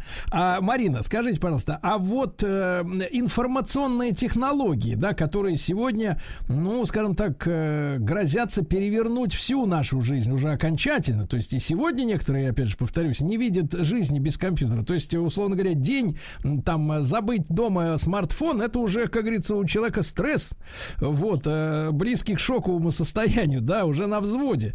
А и нам говорят, что все, дальше будет все только нагнетаться и нагнетаться. Вот э, с вашей точки зрения, когда началась эта эра информационных именно технологий, вот э, как бы, как бы вещи в себе, то есть самоценной? А вот в том-то и дело, что в том же замечательном 1951 году, благодаря академику Александру Николаевичу Несмеянову, который возглавлял тогда президиум Академии э, наук, э, он создал э, при президиуме лабораторию электромоделирования, и ее возглавил еще третий замечательный человек. Ну, вообще, э, компьютерщиков первых замечательных в стране было много, но сегодня вот мы только некоторых вспоминаем, да? Это был Лев Израилевич Гутенмахер. В его лаборатории начали строиться информационно-логические машины. А, Ну, в то время эти идеи Несмеянова и Гутенмахера называли проектами, э, прожектами даже. М, Но, э, как показало время, их идеи, они нашли свое А, воплощение. а если, а если совсем вот вкратце, да, и как бы просто если описать, вот в чем была эта идея информационных технологий? Что в основе, что, какую задачу они должны были решить э, у, по, по мнению изобретателя? А, Значит, эм, Гутенмахер предложил сделать огромную долговременную память для хранения большого количества информации. Мгм. То есть big Ну, конечно. как мы сегодня говорим, да? А, Да, да. Ну вот, э, к сожалению, технические средства того времени, они были не- несовершенны. Но он строил э, свои машины, ЛЭМ они назывались, логи- э, ну, по названию лаборатории. Эм, И э, дело-то в том, что вот идеи из этой лаборатории, они перекочевали в Винити. То есть э, вот э, идеи Несмеянова были подхвачены, был создан Всесоюзный институт научно-технической информации. И там стали уже применяться более совершенные, ну, Да, они ну прекрасно, прекрасно, Марин, мы чуть-чуть сегодня затронули эту тему, да, и оказывается, вот э, там получается в 51 году уже появились идеи бигдаты, очень важно нам это понимать, причем в нашей стране. Марина Смолевицкая с нами на связи была, куратор коллекции компьютеров Политехнического музея. Заходите, посмотрите своими глазами, как все это выглядит.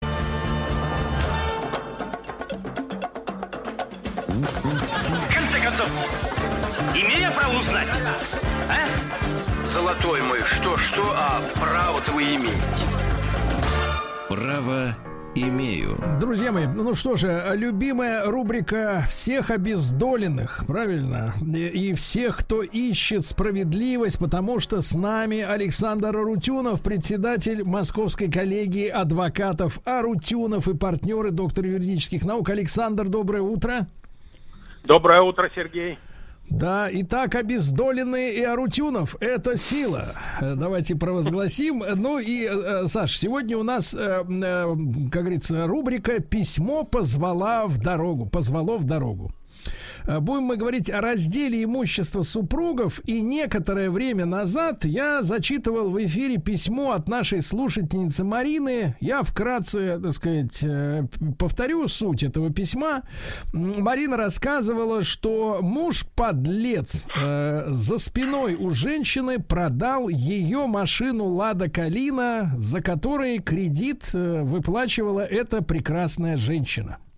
А затем она пошла и в течение года пыталась добиться правды. Э, Значит, потому что она обращалась в прокуратуру, э, жалобу возвращали обратно в районный отдел внутренних дел, и все по кругу и по кругу.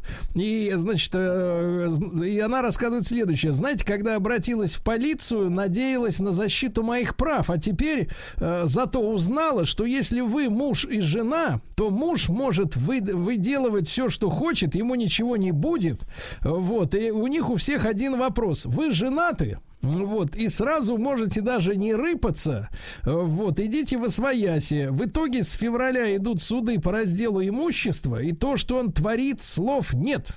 Вот такая вот, собственно говоря, история. Э, Хитромудрый муж обдирает свой гараж, а у него там сауна, душ, туалет, комната отдыха, чтобы уменьшить стоимость делимого имущества. На суд собирается притащить лжесвидетеля, ну мы этого еще не знаем, но в итоге полтора года Марина сходит с ума от несправедливости. Но мы Александру это письмо целиком переслали. Он его изучил. Александр, что мы можем сегодня с вами, как говорится, сказать по существу проблемы?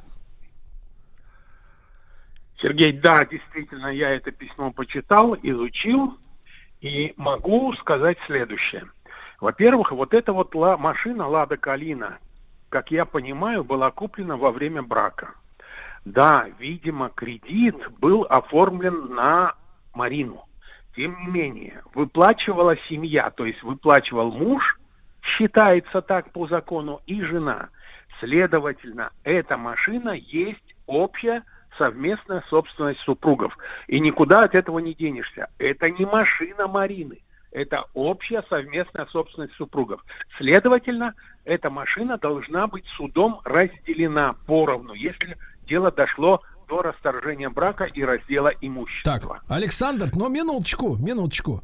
Э, Скажите, пожалуйста, а что ж тогда у человека, у нашего, как говорится, постсоветского в браке может оставаться его собственного? Если все, что куплено в браке, все считается совместно. Это ж мы и труселя можем, так сказать, пополам резать по приговору суда. Нет, извините, труселя не режут по приговору суда, по решению суда по одной простой причине. Это личная вещь, личное имущество э, гражданина, поэтому труселя не делят. Погодите, Но погодите, то, а разве наше- нельзя, Саш, Саш, а разве нельзя иметь машину личную, в- в- будучи в семейных отношениях? Вот я вот хотел бы прояснить, где, где, где кончается личная собственность в семье? Вы знаете, если, допустим, они состоят в браке и купили автомобиль, и, как я вижу из письма, э, в кредит, то, конечно, эта машина является общей совместной собственностью супругов. Что может быть в этом конкретном случае, когда машина будет личной собственностью одного из супругов? Допустим, богатый папа жены, дочери своей, покупает ей машину и дарит ей эту машину по договору дарения. Конечно, эта машина будет личной собственностью дочери, жены, мужа. И тут уж ничего не поделаешь. Муж претендовать на эту машину не сможет. То есть, Александр, живут то есть, в Александр, совместном то есть- браке, Да, да, то есть сейчас мы выявили такую, э, значит, такую тревожную, тревожную, так сказать, э, так сказать, ситуацию, что если человек, находясь в отношениях на свою зарплату, допустим, да, наличную, откладывая, может, не доедая шпроты, не докладывая масло в макароны, ну вот, э, так сказать, э, копит, копит, покупает себе какую-нибудь машину, э, то он не может считаться ее исключительным собственником, находясь в браке. Это правильно я понимаю? Да, вы правильно понимаете. Если находятся в браке, если они просто в отношениях, если Так. они только сожительствуют, то да, это личная собственность ну, сожительницы. Так, так, так. Александр, Если тогда, они да, состоят в браке... Хорошо, я понял, я понял. А тогда давайте разберемся вот с этой границей, да, за которую, собственно говоря, в общем-то, переходить нельзя, если ты э, хочешь что-то иметь. В... Мы же сейчас много, знаете, Александр, говорим о личном пространстве, о том, что люди должны сохранять свою, э, свою личную жизнь, даже будучи в отношениях. Вот это вся демагогия, да, вот это э, феминистическая в том числе. А, а вот закон-то о чем нам говорит? Значит, а смотрите, а если, давайте спустимся на уровень ниже, а если, например, пылесос? А? А пылесос, он чей? Он может быть мой пылесос или он тоже наш совместный? То есть где граница отсечения личного и семейного имущества? Я думаю, что это заключение брака. Вот если люди состоят в браке, то личного имущества нет. То, что они наживают совместно, Да. это их общая совместная собственность. Не-не-не, Если они Александр, я имею в виду, отношениях- я, Александр, я имею в виду, что э, среди вещей, я имею в виду, среди- что граница свадьбы, это понятно, а я имею в виду среди вещей, какие могут быть максимально признаны моим личным имуществом. Ну, например, э, телефон сотовый, это мой личный телефон или это тоже семейная собственность? Это э, будет разбираться суд, но я думаю, что если речь идет о телефоне, не о Верту, не о каком-то супердорогом телефоне, а обычном телефоне, то это, конечно, личная собственность супруги или супруга. Если речь идет о каких-то драгоценностях, даже личных, дорогих драгоценностях, золотых, например, то это, конечно, общая совместная собственность супругов, и э, суд будет обязательно это делить. Мгм. Так, ситуация уже плохая, хорошо. Александр, тогда давайте разбираться вот в ситуации с э, Мариной, да, продолжаем. Она заявляет, что муж находясь в браке, каким-то образом продал эту машину Лада Калина. А, в общем-то, она, конечно, не уточняет, что было написано в ПТС там или в техпаспорте, да, кто там был заявлен собственник, но, наверное, она, поскольку она расплачивается по кредиту, э, так, по, по умолчанию, да, как вы оцениваете эту ситуацию? Вы знаете, все может быть. Действительно, наверное, он каким-то образом продал эту машину. Но она вот дальше описывает ситуацию. Она пошла в полицию и попросила помочь. А в полиции действительно, когда они видят, что речь идет об общей совместной собственности супругов, о машине, то они и разбираться не будут. Им нужно ловить воришек. Они говорят, это гражданско-правовые отношения, идите в суд. Мы с этим разбираться не будем. Это сплошь и рядом. Поэтому я думаю, что ее обращение в полицию было напрасным, если хотите. Не нужно было ей этого делать. Нужно идти в суд, что она, собственно говоря, и сделала, и в порядке гражданского суда производства делить этот автомобиль. Я хочу сказать, вернее, его стоимость. Я хочу сказать, что она зря волнуется, если этот автомобиль был куплен в кредит во время совместной жизни, то это общая совместная собственность супругов. Ну и что, что он ее продал? Если, допустим, машина стоит 100 единиц, я абсолютно убежден, что 50 единиц суд обязательно ей присудит. Зря она волнуется в этом смысле. Так, Александр, но вы опять нащупали вторую болевую точку. Значит, первое это то, что личных, личных вещей, кроме одежды и дешевого кнопочного смартфона у человека в семье нет. Это уже горькая такая правда, да? И вторая, то есть вор это это когда украл у чужого. А если вор украл внутри семьи, то это уже не уголовное, а гражданское дело. Я правильно понимаю ситуацию? Вы правильно поняли, но вы заострили э, ситуацию, вы используете острые понятия, но тем не менее я полицию в данном случае понимаю. Да, прокуратура там отменяет эти постановления об отказе в возбуждении уголовного дела, которое Э, которые выносит полиция. Но, тем не менее, все закончится пшиком. Зря она пошла в полицию. Не нужно было тратить нервы, время, деньги, наверное. Бессмысленно это. Нужно было сразу. Собственно говоря, она это и сделала. Нужно идти в суд и в порядке гражданского судопроизводства разрешать этот вопрос. Александр, ну а вот по-человечески, давайте забудем на секунду, что вы председатель Московской коллегии адвокатов Арутюнов и партнеры и доктор юридических наук. Ну а чисто по-человечески, да? Ну вот разве, разве, так сказать, не может в семье завестись вор? А почему э, посторонний вор, э, так сказать, идет, э, так сказать, в следственный изолятор, а муж, который, например, украл у жены, или жена, которая стырила, например, заначку у мужа, это как бы, так сказать, гражданская так сказать, разбирательство. Это же какие-то двойные стандарты, получается. Нет, это не двойные стандарты. Они состоят в зарегистрированном браке. Они составляют собой единое целое. Друг у друга супруги не воруют. Так считается во всяком случае. Да вы что? Так считается. Да, да. Это, погодите, погодите, а это международная практика, что супруги друг у друга, оказывается, не воруют? Супруги друг у друга не воруют, и собственно говоря, это дело, это письмо нам э, четко это по все показывает. Полиции не с руки этим заниматься и не стоит это, этим заниматься. И она в этом смысле права, понимаете?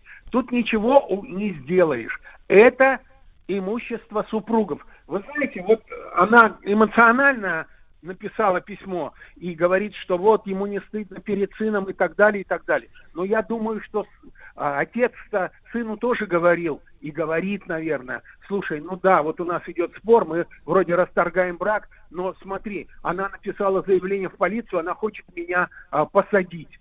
А как сын должен воспринимать эту ситуацию? То есть получается, и отец не прав, и мама, наверное, тоже не права, и кого-то привлекать здесь к уголовной ответственности, наверное, нет смысла. Ведь если говорить о том, что он украл и, и эту машину, как он ее украл, когда это общая совместная собственность, он туда тоже вложился. Ведь кредит был на ней, и она выплачивала кредит. А кушали-то они что? Жили-то они на что? Наверное, на заработную плату мужа. отца ребенка, правильно ведь? Поэтому считается, что это, конечно, общая совместная собственность, и ничего он не крал. И ничего он не крал, а следовательно и уголовного дела быть не может. Но при этом полиция же вот говорит и правильно говорит, что идите в суд, суд разделит. И я уже сказал об этом, что в любом случае 50% стоимости машины окажется у Марины. Без слов. Это точно совершенно. Да, ну, друзья мои, но сегодня мы с вами э, с помощью Александра Арутюнова, доктора юридических наук, знакомимся э, с юридическим взглядом на семью. То есть, оказывается, да, э, семья это не два, э, так сказать, э, равноответственных перед законом гражданина, а некое единое целое, такой симбиоз, как говорили во время перестройки гриба и водорослей.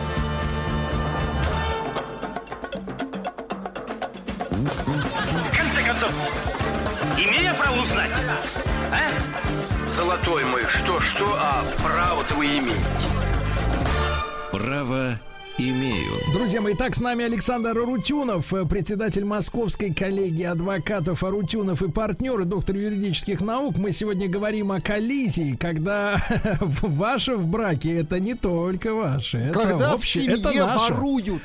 Да, когда в семье воруют друг у друга, а это не преступление уголовное, да. Вот и замечательно. Давайте-ка, Владик, вопросы, Александр. Слушайте, серьезный вопрос пришел из Рязанской области, пишет нам Андрей. Итак, а если супруг, внимание, в браке записывал все, имеется в виду, дорогие покупки на свою мать, квартира, машина, как быть в этом случае? Серьезный вопрос.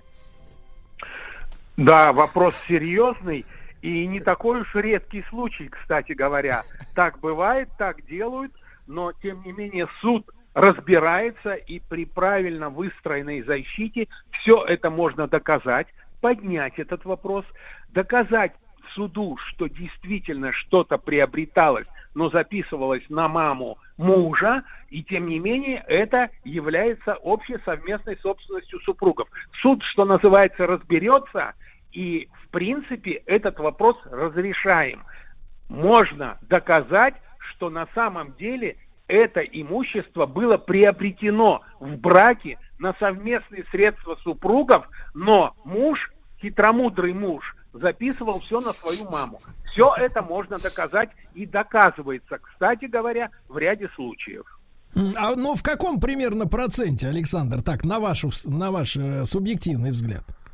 Да, я думаю, вообще все можно доказать, все можно доказать. Если, допустим, в браке состояли супруги, после того, как брак был заключен, имущество, допустим, стали записывать, муж стал записывать, вернее, на свою маму, мама получает пенсию копеечную, у мужа тут большая заработная плата, большие доходы, у супруги большие доходы, и, естественно, супруга будет доказывать, что мама просто физически не могла приобрести это имущество, Так, так, так. и на самом деле это имущество приобретено на средства, которые были заработаны супругами в браке. Александр, Александр, а если другая ситуация, например, муж, у мужа хорошая зарплата, миллионы, а жена голь-шмоль, вот, как говорится, элегантней. Да, то есть такая же, такой же доход, как у мамы мужа пенсионерки. Тогда что решит суд наш, самый гуманный в мире? Вы знаете, это не имеет абсолютно никакого значения. То есть супруга может быть вообще домохозяйкой. Тем Так. не менее, если они состоят в браке, он получает миллионные зарплаты, она ничего не получает, но все то, что было ими заработано и куплено во время брака, является общей совместной собственностью супругов. Это не очень хорошие Не новости очень для, хорошие. для людей, да. Пришел, Ну, вернее, смотря для каких, конечно. Пришел Сергей, серьезный а вопрос, здесь-. Э, И- пи- а здесь есть, есть, здесь есть выход. И очень многие богатые Так, так. люди так и делают. Они заключают брачный договор. Есть выход из этой ситуации. А, все-таки есть выход. Ну-ка, Владик, Вот еще по вопрос. поводу договора как раз. Я вот, пишет Наиль из Московской области, я вот решил купить квартиру в браке и хочу с разрешения супруги получить ее отказ от права владения. Это возможно? Спрашивает Наиль.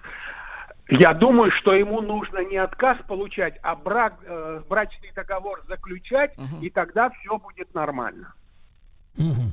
Да, но только отношения, да, в паре будут такие Конечно, напря- будет все по-другому. Дело в том, что Веселее. брачный договор можно заключить в любое время. Более того, брачный договор можно заключить даже до э, брака, до заключения брака. Просто он вступит в законную силу после того, как брак будет зарегистрирован. Да, Александр, ну вы нам сегодня приоткрыли глаза на всю эту историю. А если вот взять обратную ситуацию, жена работящая, да, например, какая-нибудь директор фирмы или там э, главбух или что-то в этом роде. Давайте. Да, а он, соответственно, лежит на диванчике, попивает пивко чипсиками, за- за- закусывает. А он э, имеет право э, в случае развода на э, претендовать на ее имущество.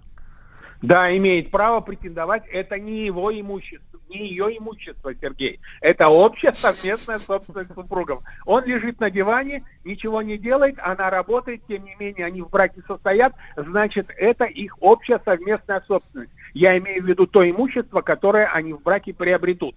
Но суд может уйти суд может уйти от принципа равенства супругов перед, э, в отношении своего имущества, если, если только муж, допустим, злоупотребляет алкоголем, если муж является наркоманом. Но все это, естественно, нужно будет в суде доказать.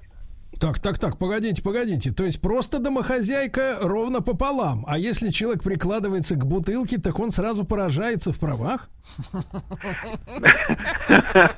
Если человек... Он что, лишенец сразу? Нет, он не лишенец. Э, Если, если супруга, кстати говоря, домохозяйка, и тоже злоупотребляет, а, допустим, спиртными напитками, то ее тоже могут лишить половины имущества. Это правило действует как в отношении мужа, так и в отношении жены. Тут э, вопросов нет.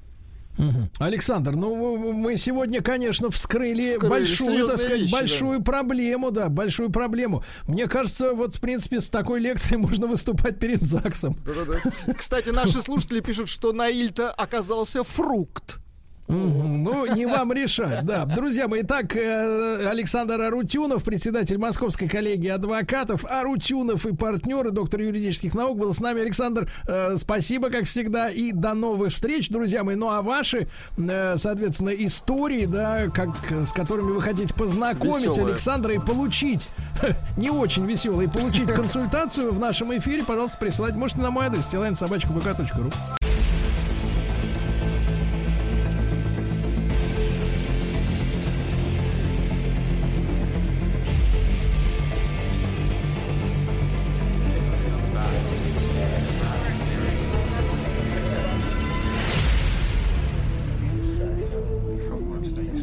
История тайных обществ. Друзья мои, сегодня Дмитрий Алексеевич Гутнов, профессор Московского государственного университета, доктор исторических наук, продолжит рассказ о том, как враги уконтропупили нашего любимого императора Павла I. Дмитрий Алексеевич, доброе утро. Здравствуйте, Сергей. Ну, уж вот прям контрапупили. Значит, э, я, по-моему, закончил свой прошлый рассказ о том, как заговор почти не сорвался из-за странной ситуации с э, одним из заговорщиков Осипом Михайловичем Дерибасом. Вот как Значит- раз, как раз про Дерибаса и не успели рассказать. Да, значит, суть заключается в следующем, что, как и прежде, он был одним из деятелей Екатерининского царствования, и, естественно, после, э, так сказать, ухода с исторической арены Екатерины, то он э, лишился всех своих, так сказать, постов и э, званий и тому подобное. Но, в отличие от прочих эм, фаворитов Екатерины, он не был арестован, не был сослан, а был понижен в должности. Он был назначен, э, тогда должность называлась это генерал Крикс-комиссар. Э, сейчас бы мы это назвали главным снабженцем российской армии. Место, конечно, тоже хлебное, но не такое хлебное, как порт Одессы, как вы понимаете. Вот. И в этой должности он занимался закупкой провианта для армии, но проявил себя, видимо, воровать, так сказать, стал меньше, боялся, в общем, как бы проявил себя честным администратором, и эта честность э, импонировала Павлу, и карьера его неожиданно пошла в гору. Он был произведен в адмиралы, потом назначен управляющим лесным департаментом и тому подобное. Значит, а а 1 марта 1800 года э, ну, почти за год до покушения на Павла, его неожиданно отстранили от службы. Что уж там было, я не знаю. Называли в качестве причины злоупотребления в лесном департаменте. В общем, там пилил дрова больше, чем требуется. Э, И это опало, собственно говоря, и спровоцировало Дерибаса к действиям против императора. То есть он вступил э, в число заговорщиков, и даже некоторые, так сказать, э, мемуаристы, участвовавшие в этом деле, пишут, что он одним из активных организаторов заговора стал и даже собирался убить Павла ну, на, на манер этой самой Каморы, знаете, кинжалом, стилетом, значит, с плащом. В общем, почти как э, в таких, значит, фильмах про средние века. А, ну, а как- да, ужас полный. Но при этом, э, как всегда, во-первых, у Павла был категорический дефицит с э, управленцами, и, в общем, он оперировал не таким большим количеством людей, и поэтому в какой-то момент этот Дерибас был снова востребован, значит, э, уже 30 октября 1800 года его помиловали, он снова был восстановлен на службе, и ему даже было поручено не больше, не меньше, как составить план реконструкции укреплений Кронштадта. А, И даже назначили докладывать по делам Адмиралтейства лично императорскому величеству. И тут уже э, заговорщики, собственно говоря, испугались. Э, Получив такие милости, от Дерибаса можно было ждать все, что угодно. Он мог выдать всех. Тем паче, что он там э, как бы с Палином обсуждал вопрос, как там, какой сти- стилет принести в Зимний дворец. Так вот, э, Дерибас неожиданно заболел. Чем уж он заболел, никто сказать не может. А, При нем были лекари, которые давали там разные эти диагнозы, но э, неожиданно э, к, к судьбе больного проявил участие граф Палин. Он лично находился у постели э, Дерибаса, заботился о том, чтобы ему подавали все самое необходимое лечение, и, по-моему, он следил за тем, чтобы находящийся в беспамятстве, значит, адмирал не наговорил лишнего. Впоследствии в скорости Дерибас скончался, и, э, в общем-то, есть большое подозрение, что э, к этой смерти Палин приложил э, какие-то усилия. То ли он сам его отравил, то ли что-то он сделал. В общем, смерть эта была довольно странная. Значит, э, ну а потом уже весь этот заговор вышел как бы на э, финишную прямую. Э, Значит, собственно говоря, спровоцировало эту всю ситуацию несколько, несколько обстоятельств. С одной стороны, к русскому двору прибыл 13-летний племянник э, жены Павла Марии Федоровны, принц Евгений Вюртемберский, которому устроили неожиданную встречу, э, несоизмеримую с его династической ролью как бы в доме Романовых. И впоследствии, значит, э, как бы этому мальчику оказывались совершенно э, царские почести, что спровоцировало при дворе слухи, что Павел намерен э, подготовить Евгению дорогу к русскому престолу через голову официальных наследников.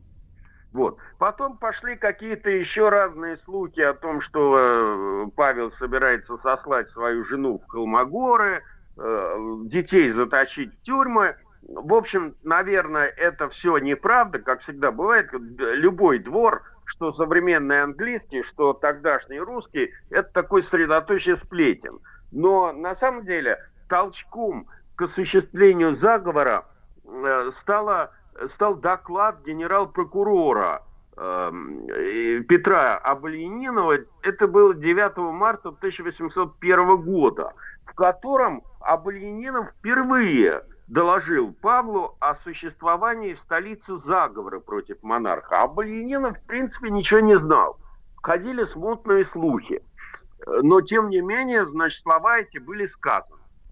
А, Павел, значит, э, как бы воспринял эту информацию. Как я понимаю, он был, э, ну, не то чтобы напуган, но э, возбужден в связи с этим.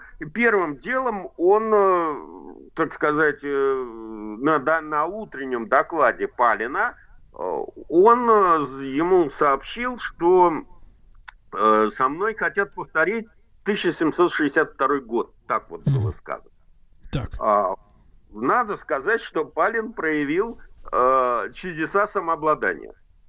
И действительно эта ситуация была, она описана в нескольких мемуарах, и перешла потом во все, так сказать, сценарии фильмов и книг, э, связанных с этим убийством.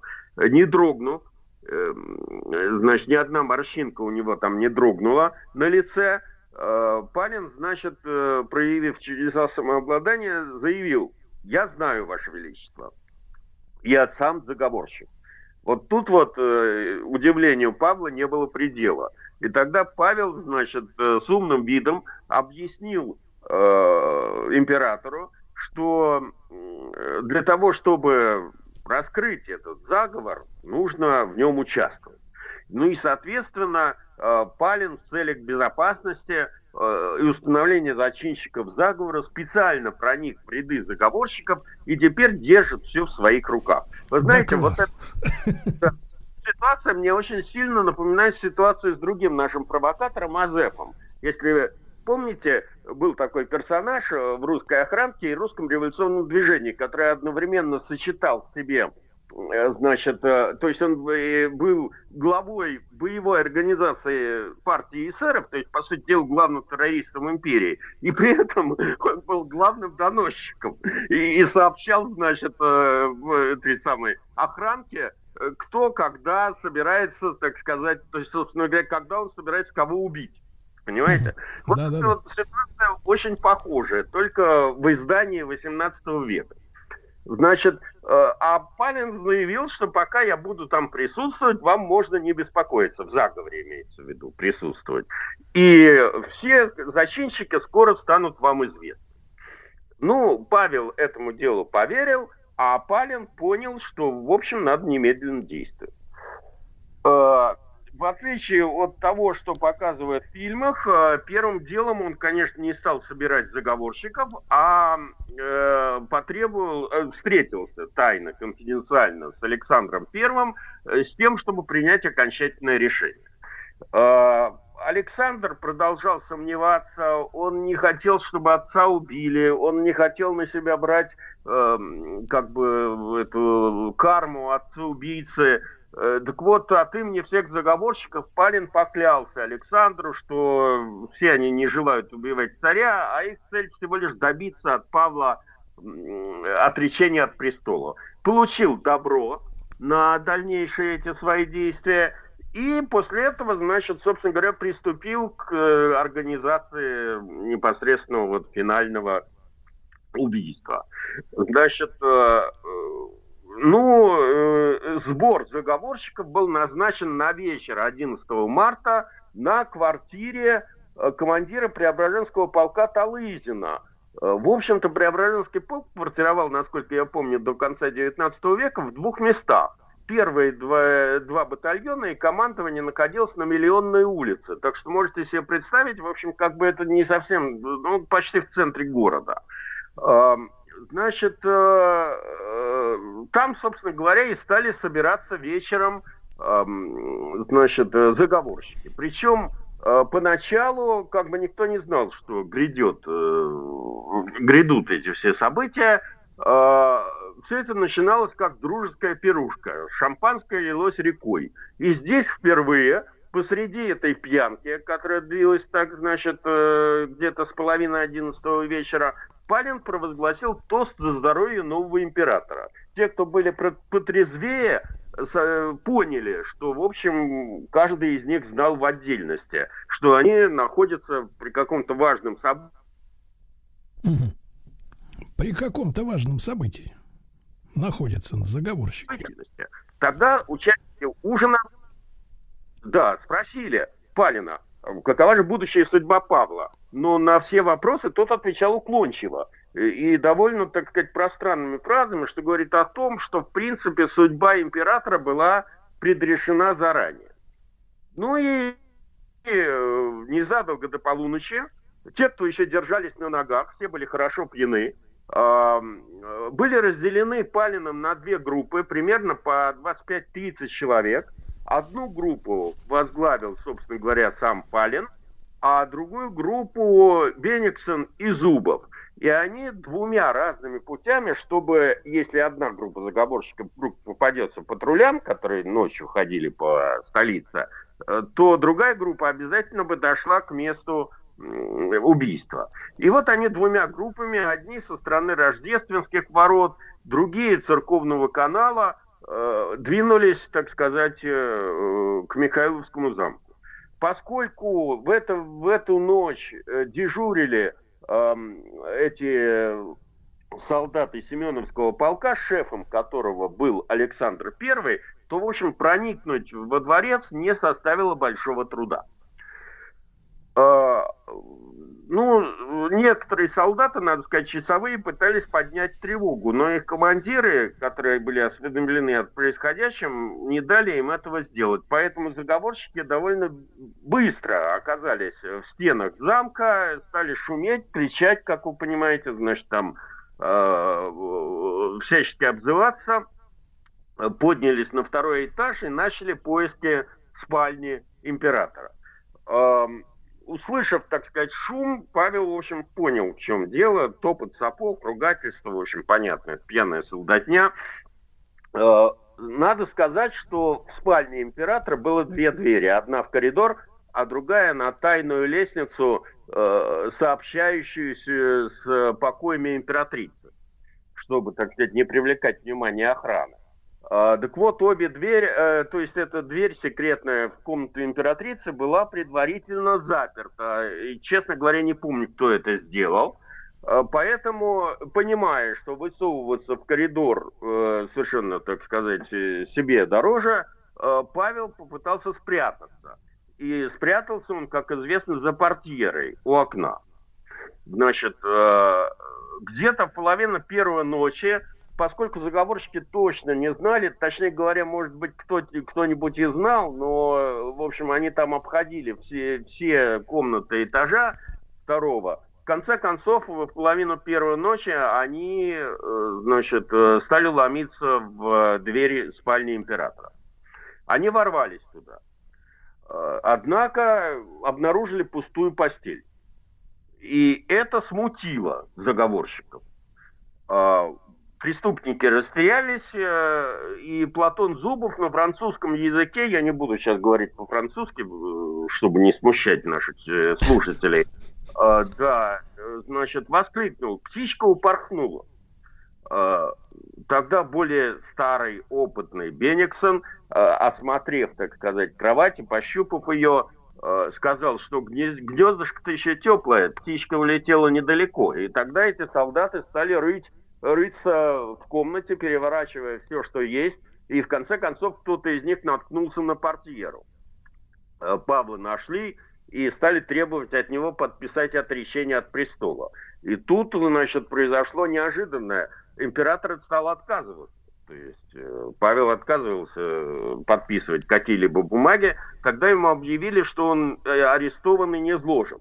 Э, пока, значит, прошли эти все переговоры, в спальне набилась куча народа. Это пьяное офицерье, так сказать, шумело, требовало, чтобы царь отрекся. А, значит, Павел, насколько можно судить по воспоминаниям, отчаянно махал руками, жестикулировал, а, кричал. В это время, можете себе представить, что на третьем этаже в это время находились его дети. То есть Александр I, его жена, там, значит, Константин, все ждали исхода. Вот. И все все слышали на самом деле. Вот. В конце концов, э, согласно официальной версии, как это все известно исторической науке, э, Николай Зубов, брат Платона Зубова и, кстати говоря, зять Суворова, э, значит, чтобы успокоить Павла, ударил по руке и спросил, что ты орешь? Павел негодованием оттолкнул этого, значит, Зубова. И тогда последний схватил, что было под руку, а под руку у него оказалась э, золотая табакерка и, и массивная такая, и со всей э, силы ударил императора в висок. Павел упал, потерял сознание. После этого погас свет, как хорошем спектакле. Значит, заговорщики э, долгое время не могли, так сказать, зажечь свет, и пока это все происходило, значит, что там происходило в комнате, никто не видел. Наконец, Бениксон э, выскочил в коридор и принес свечу.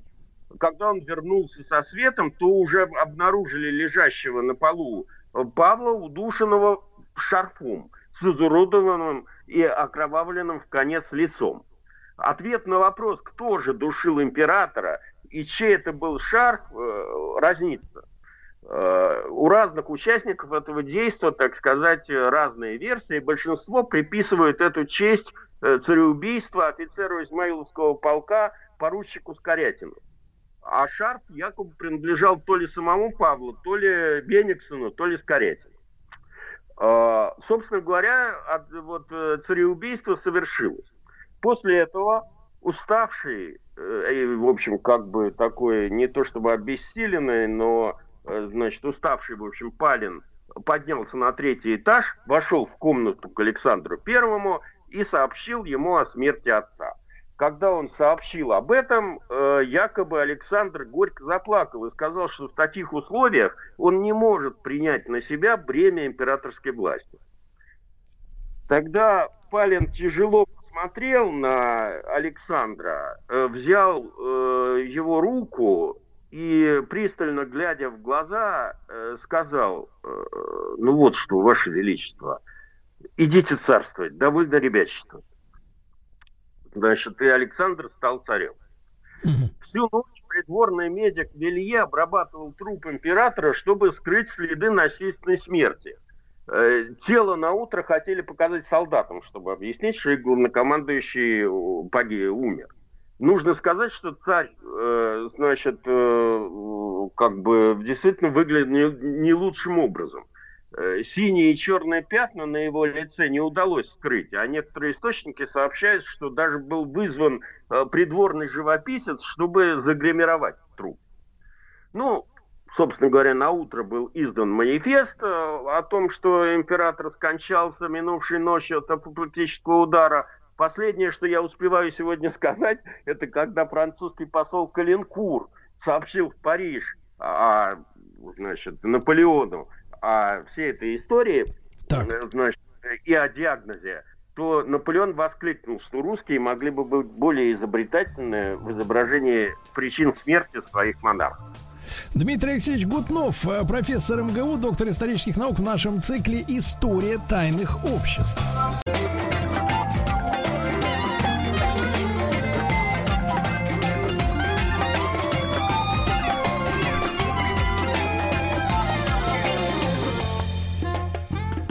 Скрытая логика поступков.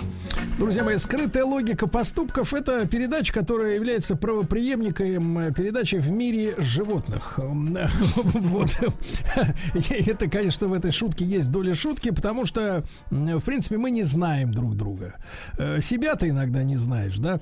А уж друг друга тем более. И на помощь к нам спешит Наталья Панфилова, семейный психолог, супервизор профессиональной психотерапевтической лиги, член правления Национальной ассоциации супервизоров телевизоров. Наталья, доброе утро. Да, доброе утро. Вот, и сегодня у нас речь-то пойдет о том, э, значит, э, что, в принципе, по моему мнению, должно быть, э, ну, как бы основой школьной программы воспитания уже таких пубертатных наших товарищей, потому что мы поговорим о гендерных ожиданиях, что мы ждем друг от друга и как мы друг друга, собственно говоря, видим. Ну, Наталья, как мы видим женщин, вы представляете себе примерно, да? Вот. Э, женщина, женщина старается, ничего не просит, ничего не требует в момент ухаживания. Как только на пальце оказывается кольцо, да, э, выкатывается требование, женщина переодевается в засаленный халат, э, на работу ходит красавицей, потому что ей нужно внимание других мужиков. Ну и, в принципе, ну и понеслась дальше, уже все знают, как бывает. Вот. А вот что женщины хотят от нас? А, ну, во-первых, вот вы правильно сказали, что мы немножко разные, и вот про эту разницу хорошо бы там с молодых ногтей э, объяснять. Потому что действительно, когда э, там мальчики и девочки вырастают, они вырастают каждый со своими вот этими гендерными ожиданиями, вот, а плюс еще семейный сценарий, который там родители заложили, а, и дальше начинаются вот прям а, такие серьезные конфликты из-за непонимания. Вот. А на самом деле мужчины, а, собственно говоря, мужчина, когда увидел женщину, он впечатлился, ему понравилась эта женщина, он хочет такую. Вот такую он завоевывает и такую. Кстати, кстати, Наталья, тут сразу, тут сразу, Наталья, можно сразу вот остановка на нашем долгом пути, маленькая, промежуточная, Ага, на ага. полустанке. А вы можете объяснить сейчас нашим слушательницам, да, потому что для мужчин это как бы понятное дело, а насколько при первом знакомстве э, большую роль для мужчины играет все-таки внешность? Потому что очень многие женщины сегодня требуют любить их за душу, ну, даже если у них, например, в киндере фотографии в купальнике и в чулках, это не, не проблема, все равно надо видеть за всем этим, Надо за, видеть, за люриксом за надо видеть душу, да, но я не об этом. Э, Но, но многие очень говорят, что надо меня полюбить как человека. Ну, неужели внешность так много значит? Неужели имеет значение мой рост э, и так далее? и так Вначале, далее? конечно, имеет значение внешность. Знаете, вот э, есть же такие замечательные народные мудрости, типа встречают по одежке, по- ну, как это, провожают по уму. Вот на самом деле это э, ну, неистребимо в человеческой природе. Конечно же, и мужчины, и женщины реагируют на какие-то э, внешние факторы. То есть женщины, как правило, реагируют на то, насколько мужчина там опрятно одет. То есть для женщины это важно, чтобы у нее там были чистые ботинки, э, там глаженные какие-то брюки, если речь идет об офисном костюме, вот чистая рубашка. То есть ну, женщина на это обращает внимание. На запахи женщина может тонко довольно обращать внимание. Вот, то есть чем мужчина надушен или не на- надушен вообще. Ну вот. А, и мужчина также, да, то есть, безусловно, мужчина обращает внимание там на ноги, на грудь, на глаза. Вот, а, вот это то, что цепляет, цепляет глаз вначале. Вот, и у каждого есть какие-то свои предпочтения, а иногда даже бессознательные. Это кто-то любит э, там из мужчин, например, чтобы женщина была такая в теле, да, кто-то наоборот любит, чтобы она была там такая ну, тоненькая и звонкая. М, Вот. А, ну, у женщин тоже есть свои предпочтения. То есть я даже э, среди своих клиенток слышала, что вот э, женщина обращает внимание на мужскую попу, как ни странно, чтобы попа была прям такая вот мощная. Какая? И Вот, кому-то нравится. Вот, Надо- вот, кому-то а в чем, в чем выражается мощь этого, этой части тела мужчины, так чтобы понимать? Это Ну, органолептический, как так сказать, форма, на ощупь мощь. Форма, или- имеется в виду форма, которая видна э, при та- обтягивающих мужских брюках. То есть какой-то женщине нравится, чтобы эта попа была маленькая, вот, а как, э, какой-то женщине нравится, чтобы это была такая раскачанная попа. То есть Вот. это как бы антипод, женщины э, антипод, обращают- антипод бюста, да, фактически в глазах женщин. ну, назовите это как угодно, но это про то, что и мужчины, и женщины обращают внимание на внешность. Просто акценты чуть-чуть немножко разные. То есть мужчина обращает внимание на, вот, ну, такие чисто внешние, да, какого цвета глаза, какой цвет, э, э, какой формы глаза, какой там формы губы, вот, э, там яркие они, не яркие, то есть кому-то нравится, кому-то не нравится. То есть вот, вот эти вот э, такие отдельные как бы штрихи мужчина может просто выделять. Вот. А женщина, в общем, вот она как это сканирует и говорит, о, одет опрятно, а, вот, а, вкусно пахнет. Вот. Ну, то есть какие-то такие моменты, которые, наверное, ну, что-то про более общее. Потом, конечно, она может разглядеть и попу, и глаза, и цвет волос. Еще тоже для Но себя главное, отметить, чтобы что не обляпался, да, на завтраке.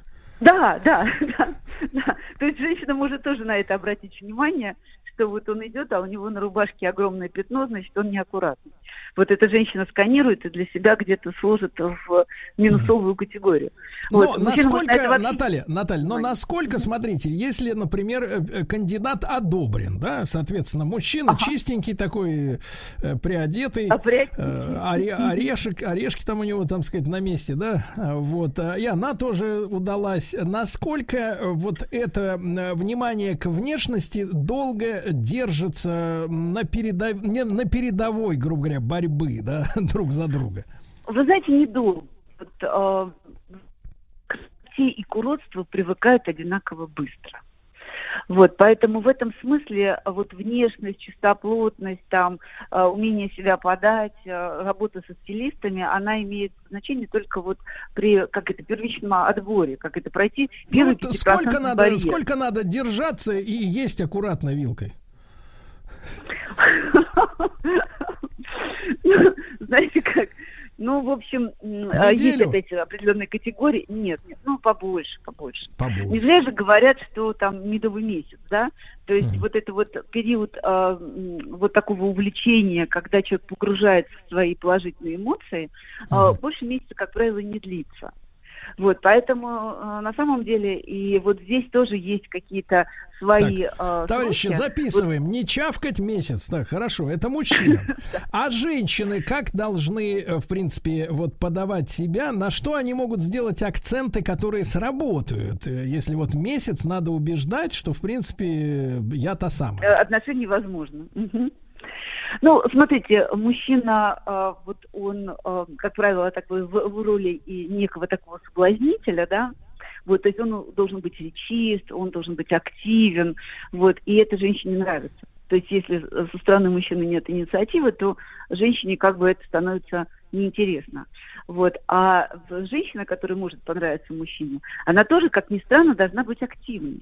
Только это активность другого свойства, да, что вот она должна быть веселой, легкой, а, такой приятной, чтобы вот а, он радовался, что у него появилась, ну, такая вот, а, ну, если не отдушина, да, ну, такая радость в жизни. Вот, потому что на самом деле э, мужчины со своими эмоциональными перегрузками плохо умеют справляться.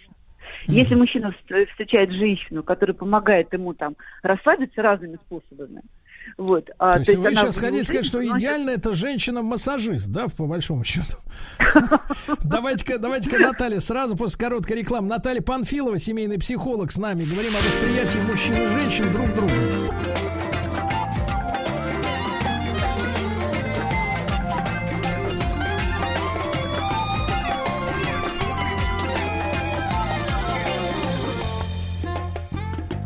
Скрытая логика поступков. Друзья мои, так, с Натальей Панфиловой, семейным психологом и супервизором профессиональной психотерапевтической лиги мы начинаем, ну, я так понимаю, большое такое полотно, аудиополотно, большой разговор о гендерных ожиданиях. Сегодня у нас первая лекция из серии, из, из цикла, простите, э, «Как продержаться первый месяц». Ну, Вот. И э, Наталья, Наталья, ну, э, понятно, что девушка должна быть легкой, она ни в коем случае не должна упоминать, что на ней висит три кредита, да, Э, что у мамы, что у мамы ребенок остался в этот момент, э, хотя врать не надо, надо сразу, естественно, врать-то самое, самое ужасное, если потом это все всплывет, а не сразу. Но, Наталья, ну, врать а вот не надо, но не всегда нужно прям сразу это все вываливать. Вываливать, да, постепенно, понятно, по кредиту, по кредиту в говоришь, день, да. Вот смотрите, как мужчины существа деятельные. Вот, и в этом смысле, действительно, если девушка с самого начала говорит, ой, ты знаешь, у меня вообще там трое детей, они, правда, сейчас у мамы живут, но их трое. Вот, а, и у меня, значит, три кредита, и я хочу, чтобы ты сразу об этом знал. Как это воспринимает мужчина? Мужчина воспринимает это так, что женщина говорит, так, у меня три кредита, и вообще-то желательно, чтобы ты в этом немедленно поучаствовал. А они позавчера познакомились. Он, конечно, в общем, пока еще в, об- в общем раздумывает про отношения, вот, а, но услышав про эти три кредита, будет, конечно, неприятно удивлен. То же самое про детей, то есть, возможно, со временем он этих детей примет и полюбит, и вообще будет заботиться как о родных, но если это слишком быстро вываливается, то, вот еще раз повторю, мужчина воспринимает как это то, что в этом нужно прям сразу начать активно участвовать. Вот это А бывает для как надо, фатально. Наталья, Наталья, а как надо вот по одному показывать? Начать со старшенького лучше или с, с младшего? Ну, понимаете, ведь в отношениях а, вначале как-то вот надо же разобраться, что между людьми происходит, да? То есть э, как-то, в общем, не заводить э, и не вестись на, э, на разговоры о том, что вот давай там все друг другу по-честному расскажем, вот, и, и все там друг другу как есть э, покажем. Вот, а, то есть, в общем, чтобы не было таких прецедентов, а, в- чтобы надо было обязательно в эту тему углубляться. О Вот, третьем и ребенке так я как, узнал например, через два года, я понял. А, значит, Наталья, а вот вопрос, смотрите, это, это, тех- это технология общения. А что касается вот этого медового первого месяца, а, женщина может э, продолжать делать какие-то акценты э, именно в своем внешнем убранстве? И насколько, насколько вот этот имидж внешний, да, э, при всем многообразии сегодняшних способов себя выразить, есть и лукра, и люрикс, и габардин, Э, вот все есть, да, вот скажите, пожалуйста, этот имидж должен отличаться насколько сильно от ее повседневной привычки выглядеть как-то так или иначе, потому что мужчина обломается, если он познакомился с женщиной эротических, так сказать, наклонностей, а она в итоге в кедах ходит целыми днями потом. А, ну, да, здесь, конечно, знаете, как ам, вот а, и обманутые ожидания бывают как раз из-за того, что огромный контраст. Вот э, одна из основных ошибок, которые делают женщины на сайтах знакомств, они делают фотошоп. Вот, или, например, а, фотографируют себя с какой-то правильной там позицией, где они максимально выигрышно выглядят, или размещают фотографии десятилетней давности. А потом, а, когда все-таки вживую люди встречаются, мужчина видит совершенно другую женщину там с другой прической, с другим цветом волос, а, там и когда этого слишком много, он, конечно, думает, что ну все, как бы это перебор. Ну ладно, там волосы можно перекрасить, э, там вчера, позавчера, вот, а, то есть не каждый раз же менять фотографию. Вот, но вес, а, там манеру одеваться, это, конечно, тоже, в общем, бросается в глаза. Поэтому. Да, но, но женщина же, э, Наташ, Наташ, но женщина, наверное, оскорбляет. Она думает, ты что, фетишист, что ли? Это же я, женщина. Сегодня я, да, сегодня я надела свои любимые сабо, а завтра я, у меня ножки устали, я буду ходить в икеевских тапочках. Вот э, ты что, это же все равно я. Вот э, к тому, что как объяснить женщине, что да, это ты, но вот как бы не совсем ты. Ну, во-первых, э, как это, к свиданиям надо все-таки готовиться и договариваться, куда пойдут, э, чего пойдут. Потому что понятно, что если, например, э, где-то мужчина на фотографии видел женщину в вечернем платье, понятно, если они пойдут на прогулку, вряд ли она оденет вечернее платье, это понятно и ей, ему тоже. Вот, но иногда бывает э, так, что фотографии какие-то очень яркие, все время там яркие цвета, яркие одежды, а вообще-то женщина там как-то, ну, более скромно одевается. Вот. Или она будет после работы, и, конечно же, она будет в офисном костюме. Вот. Я думаю, что, чтобы опять шока не было, можно предупредить и сказать, что а, вот я после работы, а на работе у нас дресс-код, например. Ну вот. Или если они договариваются пойти гулять, где надо будет много ходить, вот, а, то, в общем, а, ну, как бы, наверное, естественно, если они будут договариваться о том, что давай оденемся по-спортивному, вот, потому что, ну, если мы будем много гулять, то, наверное, так будет удобнее. Вот, Ну, то, есть, то есть она в итоге, в итоге, в итоге она штрихи. после, э, да, Наташ, в итоге после рабочего дня она придет в костюме доярки, а он в костюме сварщика, и они прогуляются, да, по, по заряде. Ну, знаете, как если это так и есть, то как-то надо принять жизнь такой, как она есть, а не придумывать себе, в общем, семь верст до небе- до небес и вся лесом. То есть все-таки жить им придется с тем, а, э, где они работают и как они выглядят Ну, на скажите, самом Наташ, деле. Наташ, Не вопрос важный. Э, Да, важный вопрос. Но э, женщине нужно, вы рекомендуете изначально э, и быть в образе, который для нее гармоничен, естественен, удобен, комфортен. Да, не надо, э, так сказать, выпендриваться и выглядеть, стараться как так, как ты тебе не нравится, или ты где-то подсмотрела, что так круто, но ты так не, никогда не выглядишь в реальной жизни, правильно? Ну, то, что нужно стремиться быть естественно, это правда. Но опять-таки, когда мы принимаем гостей, мы принаряжаемся. Э, Вот, когда у нас какое-то особое событие, мы принаряжаемся. Э, Безусловно, если речь идет про выходной день, когда люди собрались встретиться и вот первое знакомство, то, конечно, нет ничего такого, если там женщина принарядится, и обычно так она не выглядит, но это какой-то особый случай. А, потому что, возможно, э, в этом образе мужчина ее запомнит надолго и будет говорить, что вот когда я тебя первый раз увидел, это было что-то фееричное. Вот. А в этом ничего такого нет, как раз память так, э, вот хранит такие эпизоды. Вот. А, просто я против того, чтобы был какой-то резкий контраст. Например, когда они первый раз познакомились, она очень тщательно там одевалась, красилась, там сделала маникюр, а на все остальные свидания стала приходить с ободранными ногтями, всклокоченная. А, Всклокоченная, вот, и- да. И вызывает Да. только один вопрос. Кто ж тебя так всклокотал? Вот, да. Наталья Панфилова, семейный психолог. Но я думаю, что мы продолжим эту важную работу по просвещению людей относительно ожиданий, которые у нас есть между мужчинами и женщинами. Спасибо огромное. Еще больше подкастов «Маяка» насмотрим.